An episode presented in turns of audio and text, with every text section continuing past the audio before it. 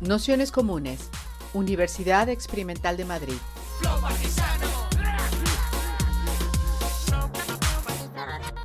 Toda la información en nuestro canal de Telegram Nociones Comunes o en nuestra web traficantes.net barra formación. Pues nada, ahora sí vamos a ir empezando. Daros la bienvenida a todas, a todos, a todos a este híbrido entre grupo de lectura y, curso sobre, sobre Chirves, que hemos titulado Rafael Chirves y la crisis de la democracia en española, literaturas de la transición, la especulación y la crisis financiera.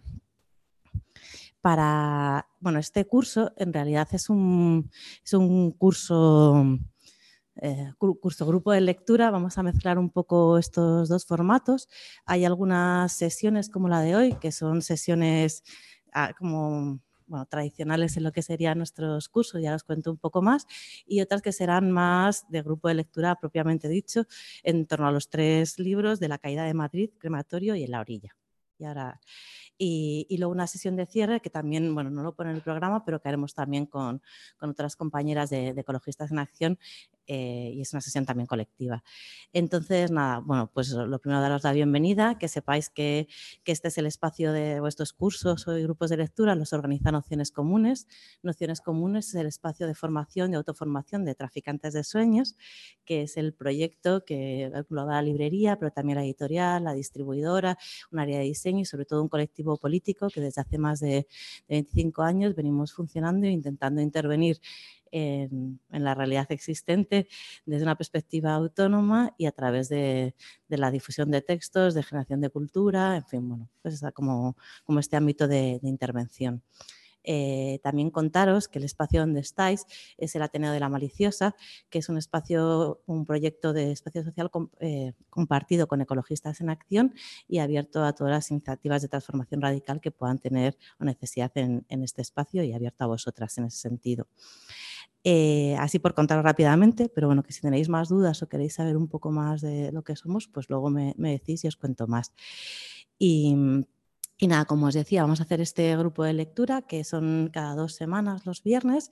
Nos iremos alternando Pablo y yo, que es Pablo es el otro compañero con el que llevamos el área de, autoformación. Y, nada, entonces lo primero también es proponeros, como os decía, que os animéis a prepararos un poquito de las sesiones. No va a ser como otros grupos de lectura donde sí que compartimos y todas asumimos alguna parte de formación. La idea aquí eh, si os apetece, no es obligatorio porque también sois muchas, pero sí que nos gustaría, especialmente para la, sesión de la, en la orilla, que os prepararais em, una presentación de 5 o 7 minutos sobre aquellos aspectos que os han parecido más interesantes. En cualquier caso, queremos saber cuántas tenéis interés en hacer esto, entonces eh, si nos podéis devolver o escribir con qué parte, si, si, no os importa hacerlo y ahí ordenamos porque si soy muchas igual lo dividimos en trozos, bueno, tenemos como varias cosas preparadas. También si os apeteciera mm, hacerlo del de la caída de Madrid o del de crematorio, eh, aunque son más recientes, porque el de, la caída de Madrid va a ser dentro de 15 días, pero bueno, que también si os apeteciera preparar cinco minutos, también puede ser. O sea que, vamos, que os invitamos a, que lo hagáis. o sea que creemos que, que, ha funcionado muy bien otras veces el tener este pequeño rato de compartir, de haber leído el libro y de que expongáis vuestra perspectiva en este asunto. También contaros que, como habéis visto, hay personas que están online y que vosotras mismos podéis estar online o venir aquí y que para que se pueda también seguir en diferido, al menos la parte de las introducciones las estamos grabando y, luego las hacemos públicas. Nos parece mucho más importante que vosotras participéis. Entonces, si preferís que no se os grabe o que, que se os grabe y luego no se publique, o sea, que no lo también nos lo decís con toda la confianza del mundo, que por supuesto no se hará, y, bueno, que eso nos parece más importante, aunque creemos que también el que quede registrado es muy útil para otras personas. Y, y poco más, que cualquier duda nos escribáis, nos vayáis diciendo y, que nada, y daros las gracias por haber venido hasta aquí, por acompañarnos en este proyecto y en especial a Germán por animarse en esta introducción. Entonces, bueno, Germán es filólogo, eh, bueno, entre las muchas cosas, la verdad, es investigador, profesor y ahora es el responsable del Centro de Estudios del, del Museo Reina Sofía, con, con el que venimos trabajando desde hace bastante tiempo y, nada, si os parece, haremos como habitualmente una introducción de, Germán y luego un ratito de, debate y preguntas. muchas gracias. Vale, ¿hasta qué hora tenemos? Pues hasta, en total todo hasta las nueve. Hasta las nueve, vale. Muy tenemos rato. Pues nada, yo he preparado así como una conversación, presentación, ¿no? Eh, pero vamos, que si en un momento dado pues os apetece que vayamos hablando, pues también lo vamos eh, modulando. He pensado un poco también en organizar estas notas, eh, también teniendo en cuenta no solo lo que vais a ver, para situarlo un poco en general, sino también lo que no vais a ver. Pues bueno, voy a hacer algunas menciones a, algunas cosas que a lo mejor pues, no van a estar específicamente en los textos que, que vais a leer, ¿no? Es también una primera observación, pues veo que hay como aquí se encuentran los dos tipos de lectoras prototípicos de, de Chirves, ¿no? personas que de alguna manera pues, tendréis también una experiencia de, de la época y que estáis concernidas ¿no? por la propia uh, universo de experiencia que, que, Chirves articula y luego pues una lectores de una generación más joven que ha encontrado en la obra de, de Chirves un tipo de frecuencia o un tipo de interrogación que le ha resultado necesaria y que no ha podido encontrar a lo mejor en otras formas de escritura. Entonces, pues, probablemente esto también genere dos escuchas muy distintas al tipo de propuesta y, y también en la, en la, discusión. Así que desde esa doble sensibilidad y doble público que, y doble comunidad que estamos aquí cruzando, pues también eh, hablaros. ¿no? En primer lugar, eh, creo que eh, es muy notable ¿no? el proyecto de curso que habéis hecho. ¿no? cuando, bueno, gracias también por la invitación, es siempre un, placer venir por aquí y, es un, pues un, espacio cómplice y de investigación donde pues, se trabaja con mucha comodidad. decir también a nivel biográfico, yo llevo interesándome por la obra de Chirves pues prácticamente 15, 16 años. Eh, es alguien al que traté primero como escritor, luego también como persona y con el cual pues de alguna manera también hay un vínculo de trabajo y de memoria fuerte. ¿no? Entonces como que también comienzo por declarar eh, mi posición situada en ese, en ese trabajo. ¿no? no soy un crítico que habla desde fuera, ¿no? sino alguien como que lleva esta conversación con la obra de Rafael, eh, pues ya una temporada bastante larga. Eh, entonces, eh, bueno, primero comienzo por declarar mi, interés a la hora, digamos, de un curso que por un lado articula una lectura de, de literatura, pero lo hace como análisis, como socioanálisis, un curso donde también se va a trabajar con otros materiales, digamos, que estarían más en la órbita de, análisis social, pues más, digamos, el tipo de conocimiento que Trafis pues, eh, suele producir, ¿no?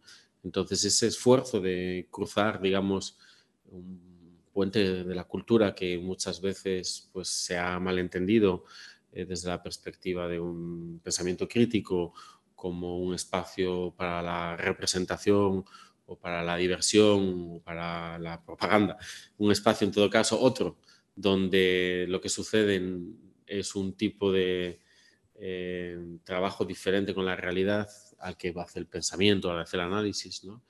Eh, lo cual pues yo considero que es una división falsa, ¿no? porque si algo ha sido la literatura, así la estética en general son territorios de análisis y trabajo con la realidad eh, y la diferencia no tiene tanto que ver con que la literatura sea una realidad segunda, una representación de las cosas, la literatura, el arte, sino eh, que las herramientas de trabajo de lo literario son distintas de las del análisis sociológico. En algunos casos, a veces ni siquiera, ¿no? porque la literatura moderna en el siglo XIX surge como socioanálisis, y aquí ya me estoy, parece que no, pero ya estoy situándome en el tema totalmente, porque eh, Chirves, digamos, construye una parte de sus herramientas de trabajo en la confrontación con la tradición realista, con la tradición realista española y con la tradición realista eh, francesa y, europea, ¿no? con la novela decimonónica. ¿no? Y hay toda una, bueno, un juego con que Chirves como escritor decimonónico y como escritor realista. O la cuestión del realismo es una cuestión clave en la poética de Chirves y cuando hablo de poética hablo de representación, hablo de la propuesta de representación, de la propuesta de imaginación, de, de, cómo Chirves imaginaba su literatura relacionándose con el mundo. Eh, y me gusta que haya un curso donde de alguna forma se tome la literatura en serio como un lugar de trabajo y de transformación de lo social, que se ponga, digamos, esas herramientas eh, en las que traficantes y sus distintas patas y, experiencias ha sido pues también eh, modélico, a, o sea, ponga a hablar ¿no? de, de, tú a todo un diálogo que es un diálogo también, digamos, de disciplinas con, con, la literatura, cosa que no suele ser tan frecuente, cosa que no suele ser tan frecuente. En ese sentido me parece que, es un curso como con un potencial muy rico ¿no? y que también se trabaje con el grupo de trabajo y el grupo de lectura, ¿no? como también hay algo del dispositivo grupo de lectura que es muy también poderoso, ¿no? porque de alguna manera eh, sitúa la posibilidad de la conversación en algo que todas sabemos hacer, que es leer, aunque leamos de maneras distintas o desde sitios eh, diferentes.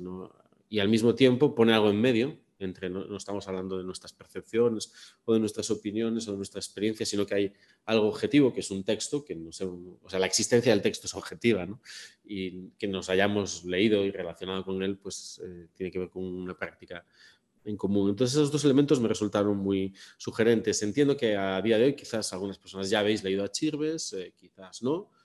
Si me lo permitís os pregunto eh, si habéis leído ya Chirves, bastante, sí, ¿no? wow, o sea, es también un poco por modular, eh, que os habéis leído el crematorio, supongo, sí, ¿no? La larga marcha, la larga marcha es mi favorita, claramente, me parece que es la mejor novela de Chirves eh, pero todavía, digamos, no. O sea, como que hay algo muy. Bueno, ya luego hablamos de eso.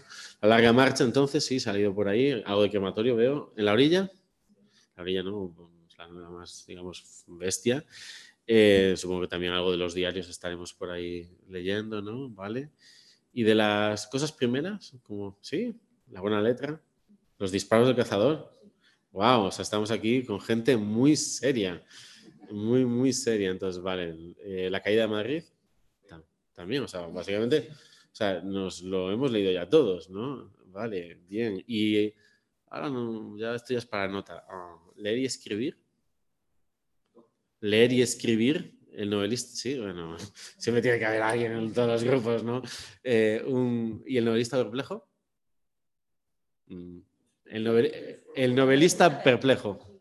Sí, bueno, o sea, vale. Son los dos libros de ensayos, las dos colecciones de ensayos de, Rafael Chirves, que eso ya digamos son, son, textos más ensayísticos. Bueno, entonces muy bien, estamos muy dentro, muy dentro de la cosa. Perfecto.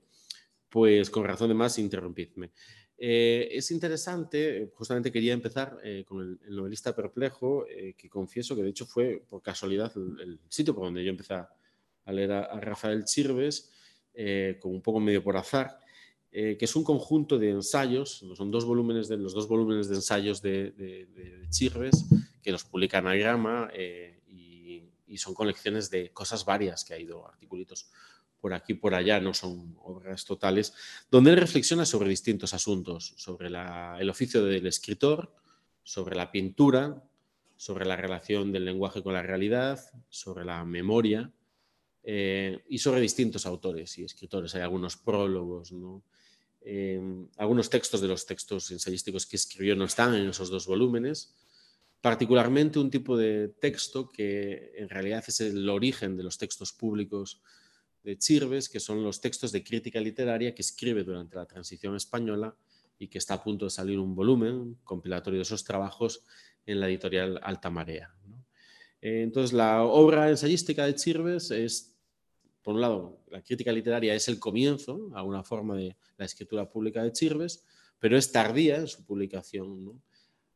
Aunque, como sabréis probablemente, Chirves se ganó la vida en los largos 80 y primeros 90 como crítico de vinos y viajes, ¿no? como gastrocultural, un crítico gastrocultural, en una novela dedicada al, de una novela, una publicación ¿no?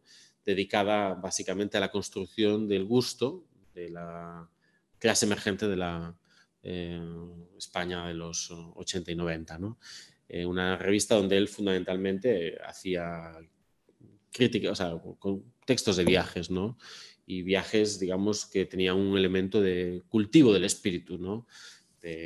con reflexiones arquitectónicas, con reflexiones artísticas, patrimoniales, eh, gastronómicas, textos que de todos modos son textos muy recuperables, donde también aparece una atención al universo del trabajo, de las prácticas eh, tradicionales, de las culturas populares. Son textos muy singulares en realidad. Y en esta revista de vinos y viajes, eh, que se llamaba Sobremesa, me parece recordar, em, es ahí donde de alguna forma también se va a forjar un tipo de escritura que no es literaria, pero sin la cual resulta muy difícil entender el trabajo de socionalista de Rafael Chirves. ¿no? Lo que quiero decir es que detrás de la construcción, el mito del novelista, hay toda una vida y unos oficios y unas formas, unas escrituras y unos, y unos eh, viajes que tienen que ver con la formación del escritor y que presentándose como, digamos, lo contrario de la escritura a la que él aspira, acaba siendo también su trama, su trama histórica y su trama colectiva, ¿no? Pero antes de ser eh, este crítico, incluso a la formación literaria de Rafael Chirves, viene curiosamente como historiador, ¿no? Chirves de formación era, era, era historiador y un elemento central de su trabajo eh, tiene que ver con la historia. No la historia, eh, la historia, la memoria, la relación con los pasados, con los pasados en el presente, pero no eh, su, digamos, lo más interesante, y esto es una de las tesis que pues, dentro de un poco os propondré, lo más interesante tiene que ver con su comprensión histórica del presente. ¿no?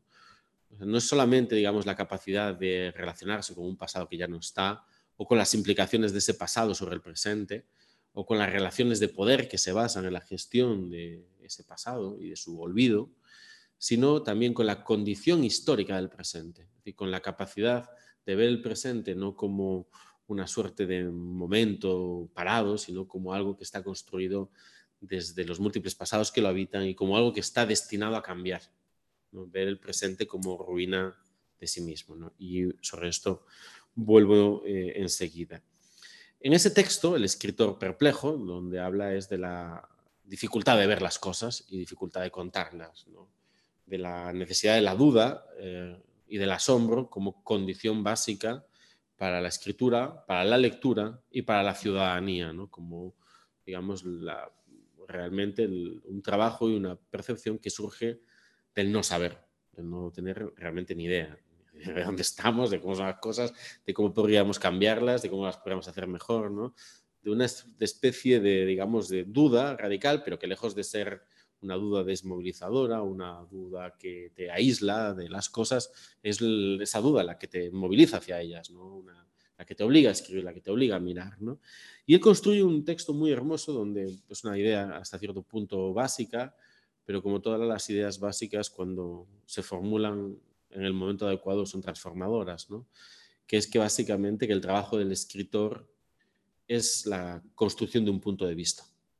Una cuestión tan sencilla como que lo que propio tiene la intervención de un escritor eh, y lo que de político tiene es la configuración de un punto de vista. Un punto de vista que es singular, que es propio y que es forzosamente político y que es forzosamente está construido desde un lugar de mirada que es un lugar de miedo que está atravesado obviamente por la clase social como condición fundamental de la diferencia. Hay muchas otras diferencias. Dale. Dale. Es para que te digan, lo siento. Hola, hola. Eh, ¿Fue poeta? que no sé. Mira, me, encanta que me hagas esta pregunta. No, eh, estaba, pues. estaba dándole vueltas a eso, eh, a eso, esta comida. Estaba conversando con un amigo diciendo, pues, esto es un poco. Eh, conversando sobre, sobre la, la, conversación de esta tarde. Y, y, por un lado, o sea, la respuesta más honesta es no lo sé. creo que sí que lo fue y desde luego lo fue íntimamente. O sea, lo que sí sé es que era un lector de poesía y es bastante evidente que la poesía está atravesando toda su obra y que su obra tiene una tensión poética eh, enorme. En su generación, eh, la mayor parte de las personas que se dedicaron a la literatura entraron en la literatura como proyecto de vida a través de la poesía. Y sobre esto he escrito un libro que se llama Culpables por la literatura, donde planteo justamente esa idea de que la poesía fue como una suerte de, digamos, fantasía, enfermedad, eh, utopía, droga, que movilizó a una generación entera de jóvenes antifranquistas. Eh, no es la única vez que pasa, o la poesía sigue drogando a la gente, ¿no? No es una enfermedad privativa de los años 70, pero la manera en la que se dio en esa generación fue muy particular y es eh, clave, ¿no? Y un poco el, dispositivo que, que, utilizo para el análisis también de eso es el dispositivo quijotesco, ¿no? Hasta qué punto la, los sueños que la literatura, o sea, la literatura, la estética, diríamos en general, yo cuando hablo de literatura también, digamos, lo hago extenso a, todas las formas, digamos, del trabajo con la sensibilidad, con el lenguaje y con las imágenes y con los sonidos, ¿no? La literatura, la estética, las artes tienen la capacidad de em, producir una especie de despliegue, desplazamiento de la realidad, ¿no? Construye una...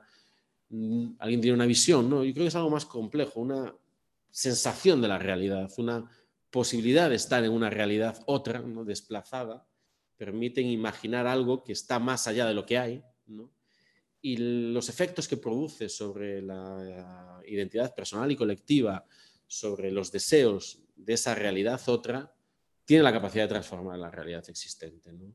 Es algo así como que la literatura eh, crea sueños de mundos, a veces mejores, a veces peores, que están elaborados a partir de nuestro mundo, pero que no son nuestro mundo, y en esa especie de pequeño desplazamiento hay, un, hay una especie de salto, un salto, ¿no? Que construye una posibilidad de eh, transformación de las cosas. ¿no? Yo que sé, la poesía de Bob Dylan o la poesía de eh, Baudelaire o la poesía de quien queramos poner ahí, ¿no? la, música de, o sea, ahí cada uno puede poner a sus, ¿no? Pues, mm, eh, y también al mismo tiempo digamos, ese juego es un juego con límites, es un juego también con, tensiones, ¿no? Como que de alguna manera, pues eso, ¿no? La música de Nirvana produce una oleada de, eh, ¿no? spleen vital y de deseo de muerte, o al contrario, también produce la, necesidad de liberarnos de esa música, de hacer una música distinta que nos traiga otra, ¿no? Como eh, nada ha hecho más por el rap en España que el indie. ¿no? En ese sentido, por ejemplo, ¿no? Quiero decir, como que al final hay toda una, la lucha de las estéticas y que es también una lucha de modos de estar en el mundo ¿no? y, de desplazamientos. O sea, hay, una, hay un sutil juego entre las estéticas y los tiempos ¿no? Las capacidades de las personas de habitarlos colectivamente.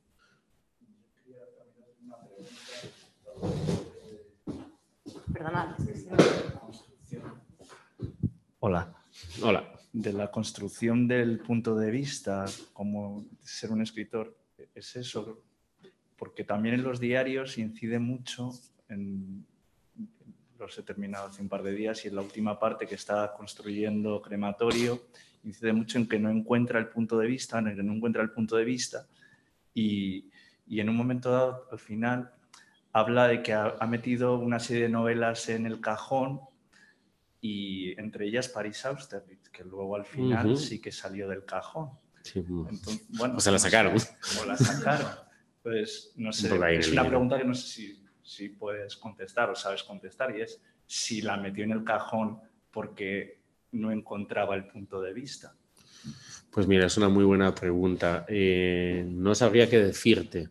No sabría qué decirte. Creo que, o sea, el tema del punto de vista es clave.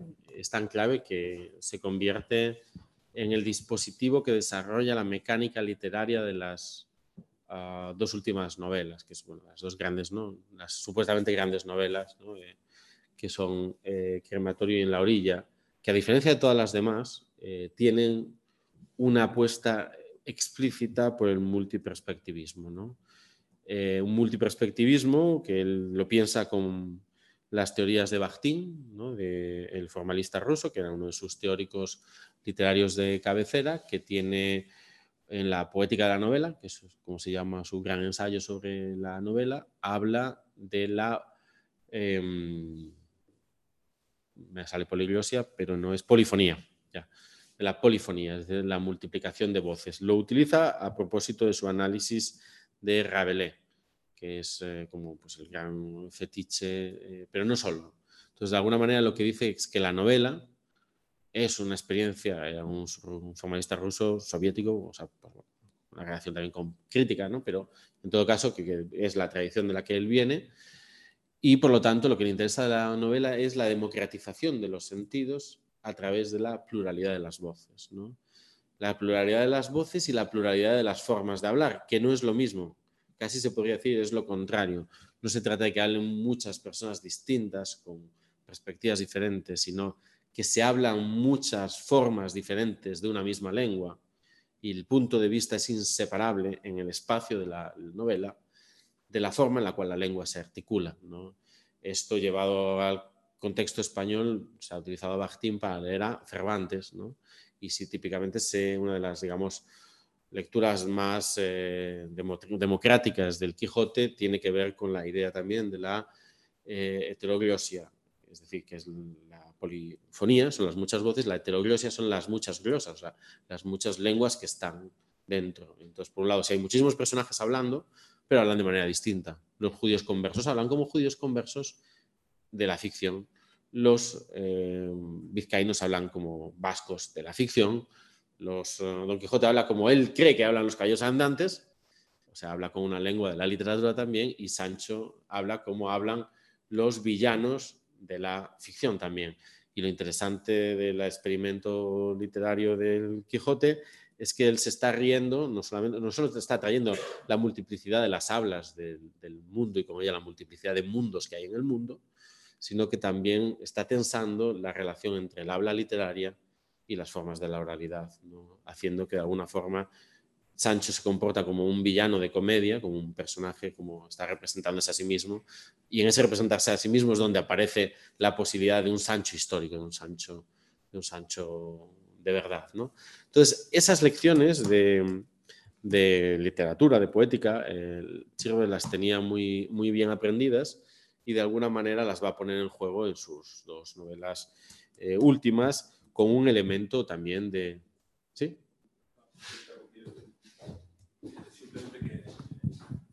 aparte de, digamos, el marco teórico bactiniano o algo así, yo creo que fundamentalmente es vía Galdós y Max Saup, el, que mm. seguramente lo, hablar de lo mismo, ¿no? pero desde el punto de vista de la práctica, digamos, en que él pudo llegar a esa dialogía permanente, a mí me, me evoca, además lo sé porque es que yo le conocí en un curso de Max Out, él era un masauviano, y es el laberinto mágico, todas esas voces, todo eso que vienen de lo mismo, a lo mejor, ¿no? Pero, y Galdós en el fondo, ¿no?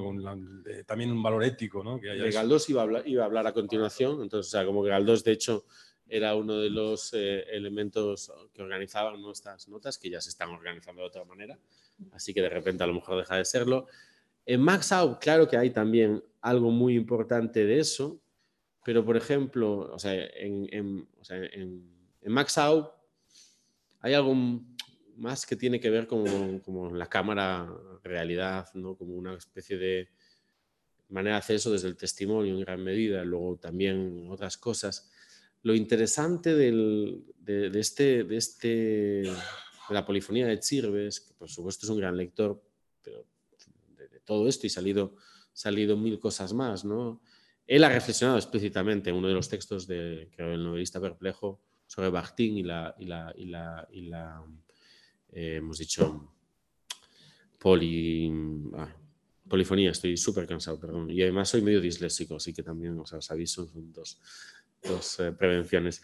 La polifonía, eh, o sea que él, menciona, digamos, es, es, una herramienta teórica que a él le sirve. Por supuesto que Galdós es importantísimo y Max Aub son dos de sus grandes referencias, pero no solo. Lo que él hace de todos modos en, en, las últimas dos novelas es focalizar o sea, es salir de sí mismo a través de esa especie de, digamos, es como entrar en el discurso del otro, ¿no?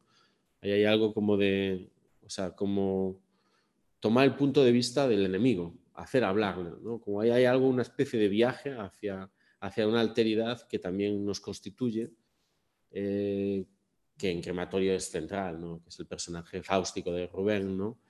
Eh, que yo no la reconozco, en Galdós un poco, en Galdós un poco, ¿no? y en, en AU la veo menos, ¿no? lo cual es otra una apuesta. Lo que quiero decir es que toda esa, eh, y de todos modos en Galdós, eh, y en mucho AU, pero sobre todo en Galdós, Galdós lo que no renuncia nunca es al narrador omnisciente. Eh, hay siempre un, o sea, sí, sí, hay muchas voces, está tal, está cual, hay grandes monólogos interiores, pero siempre hay un momento donde si la cosa se pone seria, todavía podemos dar un paso atrás y, ¿sabes? No estamos dentro de la cabeza de los personajes. Hay un señor ahí en medio, una voz que nos está mediando y nos protege. Lo que sirve en esas dos novelas de voces es renunciar a esa posibilidad totalmente, ¿no? A diferencia de lo que ha hecho en otras novelas anteriores, donde, aunque sea muy tácitamente, el narrador omnisciente está en la puerta de la casa abriendo y cerrando la puerta cuando es necesario, ¿no? Pero esa especie de abismarnos, vamos a meternos dentro de la, de la cabeza y en, la orilla lo lleva el formalismo más extremo porque las voces cambian sin saber muy bien quién está hablando cuándo, ¿no? Es como una especie de flujo donde no se sabe de qué manera mágica, ¿no? Estamos saltando de unas mentes y de unos deseos y de unas voces a los, a los otros, ¿no? Y el tema del punto de vista, que, es que, ha salido ahí, creo que, es, creo que es muy importante porque, digamos, la incorporación de los múltiples, esto no lo tengo muy elaborado, pero lo que diría sería que algo así como que la en esas dos novelas, la, digamos, el problema del punto de vista eh, es al final, eh, como un problema poético, es, la trampa de la, de la, mediación. El lector está expuesto al filtro que le está poniendo el escritor, entonces vas a pasar donde te hagan pasar, ¿no?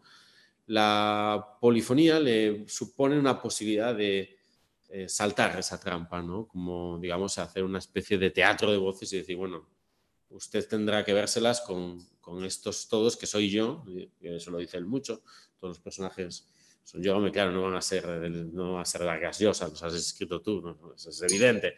Eh, por lo tanto, de alguna manera los has tenido que habitar, ¿no? Es cierto. Pero bueno, que en esa especie de, teatro, de psicomaquia, ¿no? Pues hay, un, hay una pluralidad de, voces, ¿no? También que, a, las que uno se tiene que, que, exponer e irlas sorteando. Pero lo interesante es, si tuviésemos que, claro, entonces dice, bueno, la, la multiplicación de los puntos de vista quita la posibilidad de un punto de vista. Creo que es más complejo. Lo que está haciendo es cegar el punto de vista de la uh, novela, que es el de, eh, ¿cómo se llama? El hermano de Rubén, el muerto. Eh, Matías. Exactamente, que es el único que no puede hablar y del que está hablando todo el mundo todo el rato. Y esto sí que lo toma de Au, porque eso en varios de los, de los cuentos del exilio, Max Au de alguna manera construye estas novelas donde precisamente el exiliado es el que todo el mundo está hablando y de que él nunca, ¿sabes? Como un vacío, un vacío en la narración. Entonces, como esas, que, que en, la orilla eh, es el punto de vista del, del, padre muerto, el padre muerto, el padre mudo, que nunca llega a poder hablar. Solo el único momento en el que aparece su voz es en la parte de atrás de un calendario que aparece en la basura y que nadie lee nunca. Y ahí aparece la narradora omnisciente, que es la única modo en el cual nosotros podemos encontrar ese calendario en la basura. ¿no?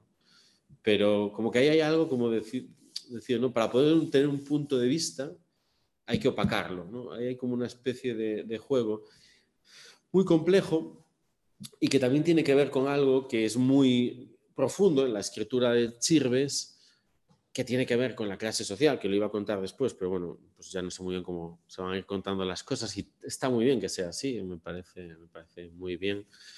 Eh, que tiene que ver con el problema de la clase social, que al final eh, todo el trabajo de Chirves es la apropiación de una cultura que no era para él, ¿no? Para, o que no era para nosotros. ¿no?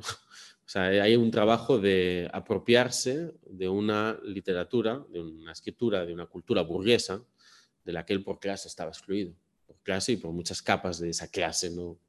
Huérfano, por, por hijo de republicanos, por, eh, digamos, pertenencia a un universo rural, de una España periférica, de una parte periférica de una España periférica, por valenciano, etcétera, etcétera. Por o sea, como hay capas y capas de alteridad que pero para, para la, la, principal barrera de la, de la alteridad era la clase. ¿no? O sea, como que él decía, una de sus frases estupendas, que lo único que no se perdona es la pobreza. todo lo demás se puede, el dinero lo puede borrar, ¿no? Pero lo único que el dinero no puede llegar a borrar nunca es el origen social. Por mucho dinero que tengas, ahí hay una marca y eso está articulando profundamente sus novelas. Y una parte del tipo de crítica que recibieron sus obras, sobre todo sus primeras obras, hay que leerlo también en clave, en clave de crítica de clase, o sea, crítica clasista al tipo de novela realista o novela que tampoco, que eso de realismo, ahora si quieres nos metemos un poco en qué es y qué no es, ¿no? Pero de alguna manera, cuando sale en la larga marcha, hay una crítica eh, muy conocida de Ignacio Echeverría, antes de que Ignacio Echeverría, digamos, cambiase de bando, eh, o sea, cuando era pues, uno de los críticos oficiales del país dentro del proyecto del país de Babelia de apoyo de la que se llamaba Nueva Narrativa en ese momento y que fundamentalmente era una novela cosmopolita con, ficción, una ficción de novela cosmopolita, con personajes que eran escritores, traductores diplomáticos, que fundamentalmente viajaban y tenían reflexiones metaliterarias mientras vivían pequeñas aventuras del espíritu. ¿no? Eh, esta novela, que era la novela que se recomendaba como camino hacia la modernidad, excluía por supuesto, personajes obreros directamente. No hay obreros en la novela española de los años 80 y 90 por supuesto que siempre hay escritores que...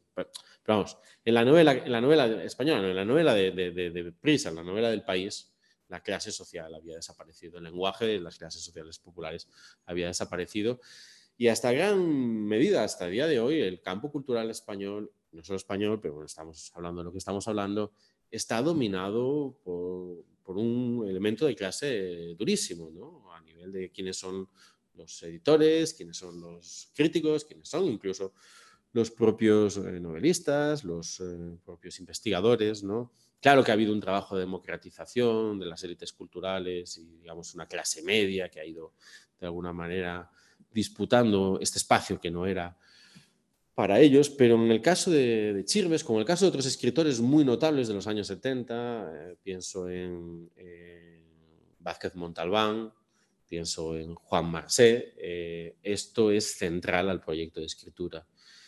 Y de alguna manera esa crítica de ser un escritor realista, barra ser un escritor malo, ser un escritor, dice, que concluía aquella reseña, no solo es una novela, em, digamos, bueno, no es una novela em, sobre la posguerra, es una novela de posguerra. ¿no? Y ese de posguerra eh, significaba una novela pobre. Pobre. Pobre porque por el estilo, no, no. Pobre porque habla de la pobreza, pobre porque es la novela que ha escrito un pobre. Y esa marca de pobreza, de alguna manera, contra ese ah, clasismo, que es el clasismo del campo literario, Sirves tiene que luchar. ¿Y cómo se lucha desde abajo? Pues tienes que demostrar que eres capaz de hacerlo mejor que los dueños del lenguaje. Tienes que usar mejor el, lenguaje de los amos que los amos.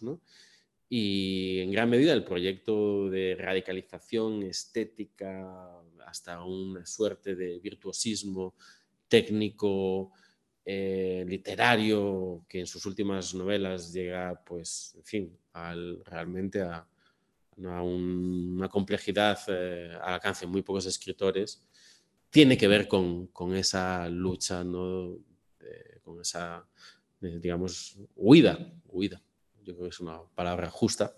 Huida que se convierte en búsqueda ¿no? Em, de, de, la clase para al servicio de la clase también. ¿no? O sea, como, y esa tensión eh, es fundante, pero también es agónica. ¿no? Y si habéis leído en los diarios, pues, pues hacéis una idea de lo mal que lo pasaba eh, este señor escribiendo. Pero al mismo tiempo de lo, del hecho que no podía, no podía dejar de escribir. ¿no? Entonces, claro, en ese punto, o sea, la, la, idea es que la propia literatura transforma al escritor en el acto de escribir y construye una realidad que transforma la propia realidad material del escritor. ¿no? Ahí el ejemplo clásico que a, mí siempre me ha servido también para leer a Rafael eh, Chirves es el de un libro de un crítico francés que se llama Bourdieu, que se llama Las reglas del arte, que es un libro que apareció traducido en anagrama en el 96 y que tiene una parte muy bonita. Es un sociólogo, Bourdieu, que es uno de los pues, sociólogos así culturalistas más, más interesantes. ¿no? Eh, tiene su noción fundamental es la de hábitus, que es clave para leer las obras de Chirves. La idea de hábitus es que hay ciertas cosas que tienen que ver de nuevo con la clase, fundamentalmente, pero también con el género, pero también con la, digamos, cultura, con la racialidad, etc. Hay ciertas marcas, marcas de pertenencia, que se inscriben de manera muy profunda en el cuerpo y que no son a veces ni siquiera nombrables, pero que te permiten distinguir perfectamente si la persona que está hablando contigo pertenece a tu mundo o no, o se ha colado, ¿no? Y son esas marcas que eh, no pueden ser fingidas, no pueden ser aprendidas, eh, o sea, culturalmente las, se incorporan y se incorporan de manera muy nítida en los periodos de formación. Todo eso que uno de los grandes temas de las novelas de Chirves es la impostura y los impostores, ¿no? Eh, que operan de muchos modos, hay muchos tipos de impostores distintos en sus trabajos, tienen que ver con estas marcas de clases, ¿no? José Luis, ¿no? Ese, el del moral, ¿no? Y, en el, y, en la, y, en la, larga marcha hay un momento que es clave, que, que, hace explotar la novela, ¿no? Que es cuando eh, ¿no? la, la, la, madre de, de, uno de los protagonistas le da la mano a uno de los miembros de la célula revolucionaria y claro, que los hijos se reuniesen a una célula revolucionaria en la casa le parecía muy bien, pero el verdadero problema es que al darle la mano se da cuenta que es un obrero, que tiene mano de obrero. Y una cosa es que sus hijos sean marxistas, leninistas, otra cosa es que se junten con obreros. ¿no? Eso es un tema ya eh, diferente. Ahí es cuando realmente la, la, la, burguesía se asusta. ¿no? Y, y, esto es digamos, es un, es un, momento, hay un elemento de, de, de error, error, de código. ¿no? Y este, digamos, análisis de los procedimientos en, en, ese, en, esa obra, Bourdieu lo utiliza a la construcción de Flaubert como, como, como escritor. ¿no? Dice Flaubert es el inventor de la novela moderna francesa eh, y es el que construye, eh, digamos, la gran novela de la burguesía contra la burguesía y construye una posición política imposible. Imposible porque no existía, la hace existir a través de su propio trabajo alguien que viene del universo de la bohemia, lo que quiere decir en la Francia de mitad del siglo XIX, del universo de la revolución, eh, pero que viene, que en su caso sí tiene orígenes eh, burgueses, pero de alguna manera es un desclasado, es alguien que eh, se confronta a, a, su clase, dice Bourdieu, burgués, furiosamente antiburgués. ¿no? Y toda su obra es la negación de ese sí mismo, que de alguna manera eh, confronta desde los ideales del arte por el arte y de la nueva vida que la bohemia ha inventado. ¿no? Entonces, a través de esa escritura y del trabajo de la escritura, este Flaubert inventa una posición de vida, una posición de campo y una posición de clase, eh, un punto de vista que no existía y que empieza a existir a partir del momento en el que se escribe y puede ser leído. ¿no? Entonces, hay algo interesante, o sea, cuando Chirves dice que eso, la literatura es la construcción de un punto de vista, habría que decir que esa, la construcción del punto de vista necesita una vida, o sea, es la, esa es la vida, que es la construcción del punto, del punto de vista, pero una vida que es hecha a través de la literatura, del trabajo de hacer la literatura, ¿no? Una especie de barro, alfarero, alfarero barro, ¿no? Como una suerte de hacerse a sí mismo haciendo, que ese es un poco el trabajo típico del arte, que tiene ese elemento de autopoético, ¿no? donde la, digamos, la propia persona se dota a sí misma de tecnologías del yo, que diría Foucault, o sea, de herramientas para verse, para nombrarse, a través del esfuerzo de hacer algo que no eres tú, que es tú, que es un libro. Y esa tensión entre, digamos, la obra y el yo, es constitutiva a ese tipo de, de poética, donde también nos volvemos a enfrentar al punto de vista habitual de la crítica, literaria que prescribió en un momento difícil de eh, identificar la separación radical entre la vida y la obra. ¿no? Como en un momento dado los críticos se pusieron de acuerdo en que la vida y la obra eran dos cosas distintas, que no podían tener ningún punto de vista en contacto, que tenían que ser separadas, tenían que ser disociadas. ¿no? Frente a esa disociación de vida y obra, pues la generación romántica, todas las generaciones románticas, han tratado justamente de plantear la utopía distinta, la posibilidad de cambiar las vidas a través de la generación de esas obras, ¿no? como en ese viaje de ida y vuelta. La teoría del punto de vista, eh, en ese mismo libro, la, aplica eh, a Galdós. Y de alguna manera lo que plantea ya en, ese, texto, que es un texto de los 90, es que Galdós le enseñó a mirar la tradición eh, española con una perspectiva política y social. Como que de alguna manera él aprende a ver eh, su propia tradición literaria y histórica con, gracias a la lectura de Galdós. ¿no? Y aquí aparece un nuevo elemento, que era la segunda parte que también eh, quería eh, plantear, que de alguna manera en la construcción del punto de vista se, aprende a través de los puntos de vista de los demás. ¿no? O sea, como que el oficio del, del literato tiene también que ver con la eh, comprensión, asimilación, discusión con los puntos de vista de los otros en la generación del propio punto de vista. es algo que hacemos cualquiera cuando hablamos con nuestra gente, no, no es distinto, pero es mediado por el propio trabajo de la lectura y de la escritura. Eh, claro, ¿qué es lo que le interesa a Chirves de Galdós? Le interesan eh, muchas cosas. Yo señalaría por lo menos cuatro o cinco. Por un lado, la existencia de una tradición realista eh, moderna que puede ser movilizada de nuevo. Eh, y sobre esto también escribió eh, el propio Chirves, diciendo que, claro, que la transición, y por esto elemento de la nueva ah, narrativa, desconecta la literatura contemporánea, no de la literatura del franquismo, como uno pensaría, sino de la literatura del antifranquismo. O sea, que el verdadero trabajo de la cultura transicional, o sea, de la cultura que surge en los años 80, a partir de la transición, es plantear una suerte de borrón y cuenta nueva, y de alguna manera afirmar la invalidez de las tradiciones literarias, artísticas, esto pasa en los distintos campos, eh, propias y la necesidad de empezar de cero. ¿no? La idea es que España es un país atrasado, es un país que perdió el tren de la modernidad, es un país eh, casi maldito y necesita eh, modernizarse. ¿Y qué quiere decir modernizarse? Ir a buscar lo que está sucediendo en Europa. Eh, ¿Qué quiere decir Europa? Francia, Alemania, Inglaterra. y incorporarlo, ¿no? como aprender de alguna manera parecerse, ¿no? parecerse sin, sin mediar, digamos, entender que las operaciones específicas de esas otras literaturas tienen que ver con su propio diálogo, con sus propias eh, tradiciones, historias, acumulación de experiencias. ¿no? Es lo que Elena Delgado llamó la fantasía de la normalidad, la idea de que se decreta la idea de que España es un país anormal, como si hubiera países normales, ¿no? como si, ¿qué es eso de lo normal de un país? ¿no? Como si, ah, y si ese país, o sea, claro, cuando hablamos de países normales, Alemania es un país normal, un país que se ha pasado la mitad del siglo XX dividido en dos partes. ¿no? Esa es la normalidad de un país que no ha tenido fronteras definidas nunca. La normalidad de un país, en fin, podemos seguir metiendo cosas ahí. ¿no? O sea, ¿en qué consiste la normalidad de un país? Bueno, pues este discurso se instala profundamente, todavía dura, todavía dura, ¿no?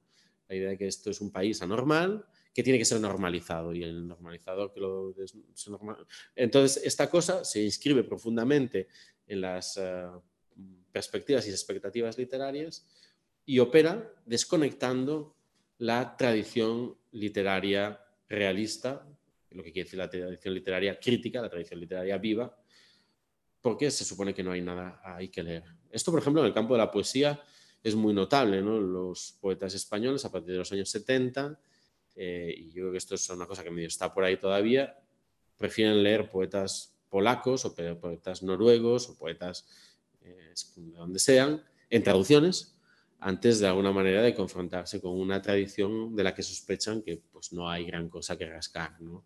O, pues, sea, como que esa especie de sospecha de que aquí no hay nada, no hay nada digno de ser eh, rescatado. ¿no?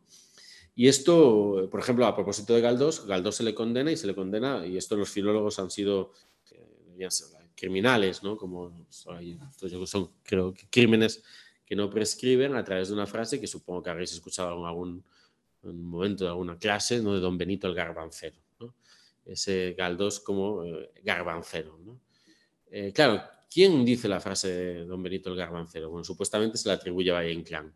No es exactamente una frase de Valle Inclán, es una frase de un personaje de Valle Inclán en Luces de Bohemia, Dorio de Gadex. Dorio de Gadex es un poeta modernista, un poeta pijo, que precisamente cuando Valle Inclán pone en su boca a don Benito de Garbancero, Valle Inclán, que era un admirador de Galdós, está criticando a Dorio de Gádix, no está criticando a Galdós. ¿no? Entonces, en nombre de esta frase y una serie de expectativas, se construye una narrativa sobre la mala calidad de Galdós. Galdós el descuidado, es otro de los mitos literarios. ¿no? Galdós escribe muy rápido, escribe demasiado, no, no sabe lo que escribe, no tiene tiempo de no, no pule la frase, no, no cuida el ritmo. Bueno, en fin, Galdós todos los días pasaba tres y cuatro horas, mientras su salud se lo permitió, paseando por todos los barrios de Madrid, escuchando y anotando, cogiendo flujos de lenguaje en el aire y llevándolos a sus anotaciones y con ese material iba componiendo ¿no? Eh, su novela descuidada ¿no? de la salud. O sea, pero claro, frente a la idea del escritor autocentrado, mirándose a sí mismo, ¿no? esta especie de, bueno, genio natural, ¿no? talento del descuido ¿no? de, la frase, de la frase fácil. ¿no? Eh, otros mitos que se construyen sobre Galdós es el espiritualismo de Galdós. Galdós tiene una crisis espiritual que le hace hacer una serie de novelas con problemas religiosos. Eso que se llama la fase espiritualista, yo la llamaría la fase eh, anticlerical de Galdós, porque los problemas religiosos es la crítica de lo que hace la institución eclesiástica con las vidas de la gente en los últimos años del siglo XIX. ¿no? Entonces, la filología realmente, la filología española, eh, la filología que se practica, o sea, la, crítica de Galdós en Estados Unidos es radicalmente distinta, pero no ha sido, bueno, no, hay, hay otras hay otras perspectivas sobre Galdós que se van a construir no solo en el exilio, sino en el campo del hispanismo fuera, van a entrar en tensión, van a entrar en tensión, ¿no? con esta visión, digamos, eh, conservadora, eh, con esta desactivación programática, en algunos casos muy malintencionada, digamos, de lo que Galdós representa como eh, escritor en tensión. ¿no? Eso le interesa a, a, y lo toma precisamente a través de un momento puntual que sucede, que es eh, el curso que toma con Blanco Aguinaga, que es un seminario sobre novela eh, y literatura social, sobre la posibilidad de leer desde una perspectiva social, desde una perspectiva de lucha de clases, la literatura española. Blanco Aguinaga es un exiliado español que ha hecho su carrera en Estados Unidos, en California. Y ha venido en el contexto de la transición a Madrid y una serie de personas que tendrán su importancia en el campo, digamos, en las posiciones críticas en el campo de la literatura y de la cultura en los años siguientes, harán una serie de seminarios en los que, digamos, leerán contra la filología, contra las instituciones franquistas, contra la tradición, digamos, de desactivación de esa literatura y recuperarán pues este eh, ahí aparece Iris María Zavala, eh, aparece Rodrigo Puertolas, que tiene un libro que se llama Galdós, Burguesía y Revolución. No por nada. Entonces tenemos, eh, es un momento también muy interesante de la transición donde Galdós se vuelve a leer, aparece la, primera biografía de Galdós, publicada por una investigadora, una filóloga, ahora no me viene el nombre, pero me vendrá, que muy, muy notable, en el año 77, pues, más o menos, eh, es un momento donde de repente los jóvenes investigadores eh, se interesan por, de alguna manera, sacudir esta figura porque les permite, y este es el segundo punto, hablar de otra historia de España. Porque Galdós lo que hace es el mapa político del siglo XIX con todas sus tensiones, visto desde abajo, desde el compromiso con las experiencias eh, democráticas y con las experiencias republicanas y con las experiencias, digamos, laicas desde la Primera República, que él vivió, de la que se cumplió 150 años este año, y que él vivió como chaval, como, como estudiante, hasta, eh, hasta su muerte, ¿no? Y que va a articular no solo en sus episodios nacionales, sino también en sus novelas. ¿no? Es una novela que está compuesta sobre la historia, contra la historia, en el fondo de la historia. No, no es casualidad que, por ejemplo, una novela como puede ser La desheredada, está compuesta en el ciclo, digamos, de la Primera República, de la restauración como telón de fondo. ¿no? Hay una especie de correspondencia entre los momentos históricos y los desafíos de los personajes, los desafíos que tienen que afrontar los distintos eh, personajes. Esto no solo sucede en la en la novela de, Galdós, es una característica de la novela decimonónica, que es una novela de socioanálisis y de socioanálisis histórico. Eh, y luego, además, hay una eh, cuestión relacionada con esto que interesa específicamente también a, eh, Chirves, pero también a, esta generación de jóvenes de la transición, que Galdós es un especialista en transiciones. Eh, uno de los grandes temas de Galdós es la revolución fallida, desde su primera novela, ¿no? La Fontana de Oro, hasta sus últimos textos, ¿no? Eh, Galdós está siempre hablando no solo de lo que pasó, sino de lo que podría haber pasado y de cómo los deseos de lo que podría haber pasado cambian la vida de la gente en sentidos a veces trágicos, pero también a veces en cadenas de lealtad y de memoria. De alguna forma, Galdós era una suerte de abuelo literario. ¿no? Si asumimos que Max Out podía ser una suerte de padre literario, por supuesto siempre padres ausentes, ¿no? perdidos. Eh, o sea, hay un, todo un tema muy potente con Chirves que es la paternidad. Es uno de los grandes eh, melones, el tema del padre y el tema de la propia de la paternidad y de la relación con, con, la, con los niños, con, la infancia, con la posibilidad de la, digamos, de la, de la afiliación y la, y la familia. O sea, esos son, es el espacio donde la, historia de la nación y la vida privada ¿no? se, se, se, intersectan, que es otro de los campos también de especialidad de trabajo de, de Galdós, ¿no? es analizar desde la alcoba el Estado, algo así. Entonces, toda esta especie de paso de lo privado a lo público, ¿no? de lo íntimo a lo político, de lo histórico a lo social, eh, que en Galdós sucede, además sucede con facilidad y con mucha elegancia. Sea, eh, esa, detrás del descuido de Galdós hay una gran inteligencia. Es como si dijésemos que Messi juega con descuido. Sí, parece muy fácil cuando lo ves hacer, pero trata, trata, trata de escribir así. ¿no? Eh, y luego hay otra cuestión que tiene que ver con el, digamos, con la complejidad del análisis moral. ¿no? Eh, en Galdós los personajes, o sea, la moralidad de los personajes está siempre tensada. ¿no? Hay una tensión permanente entre las, los intereses que los personajes declaran y los intereses que les habitan. ¿no? Eh, lo que hacen y lo que creen hacer, quienes dicen ser y quienes eh, vemos que son. ¿no?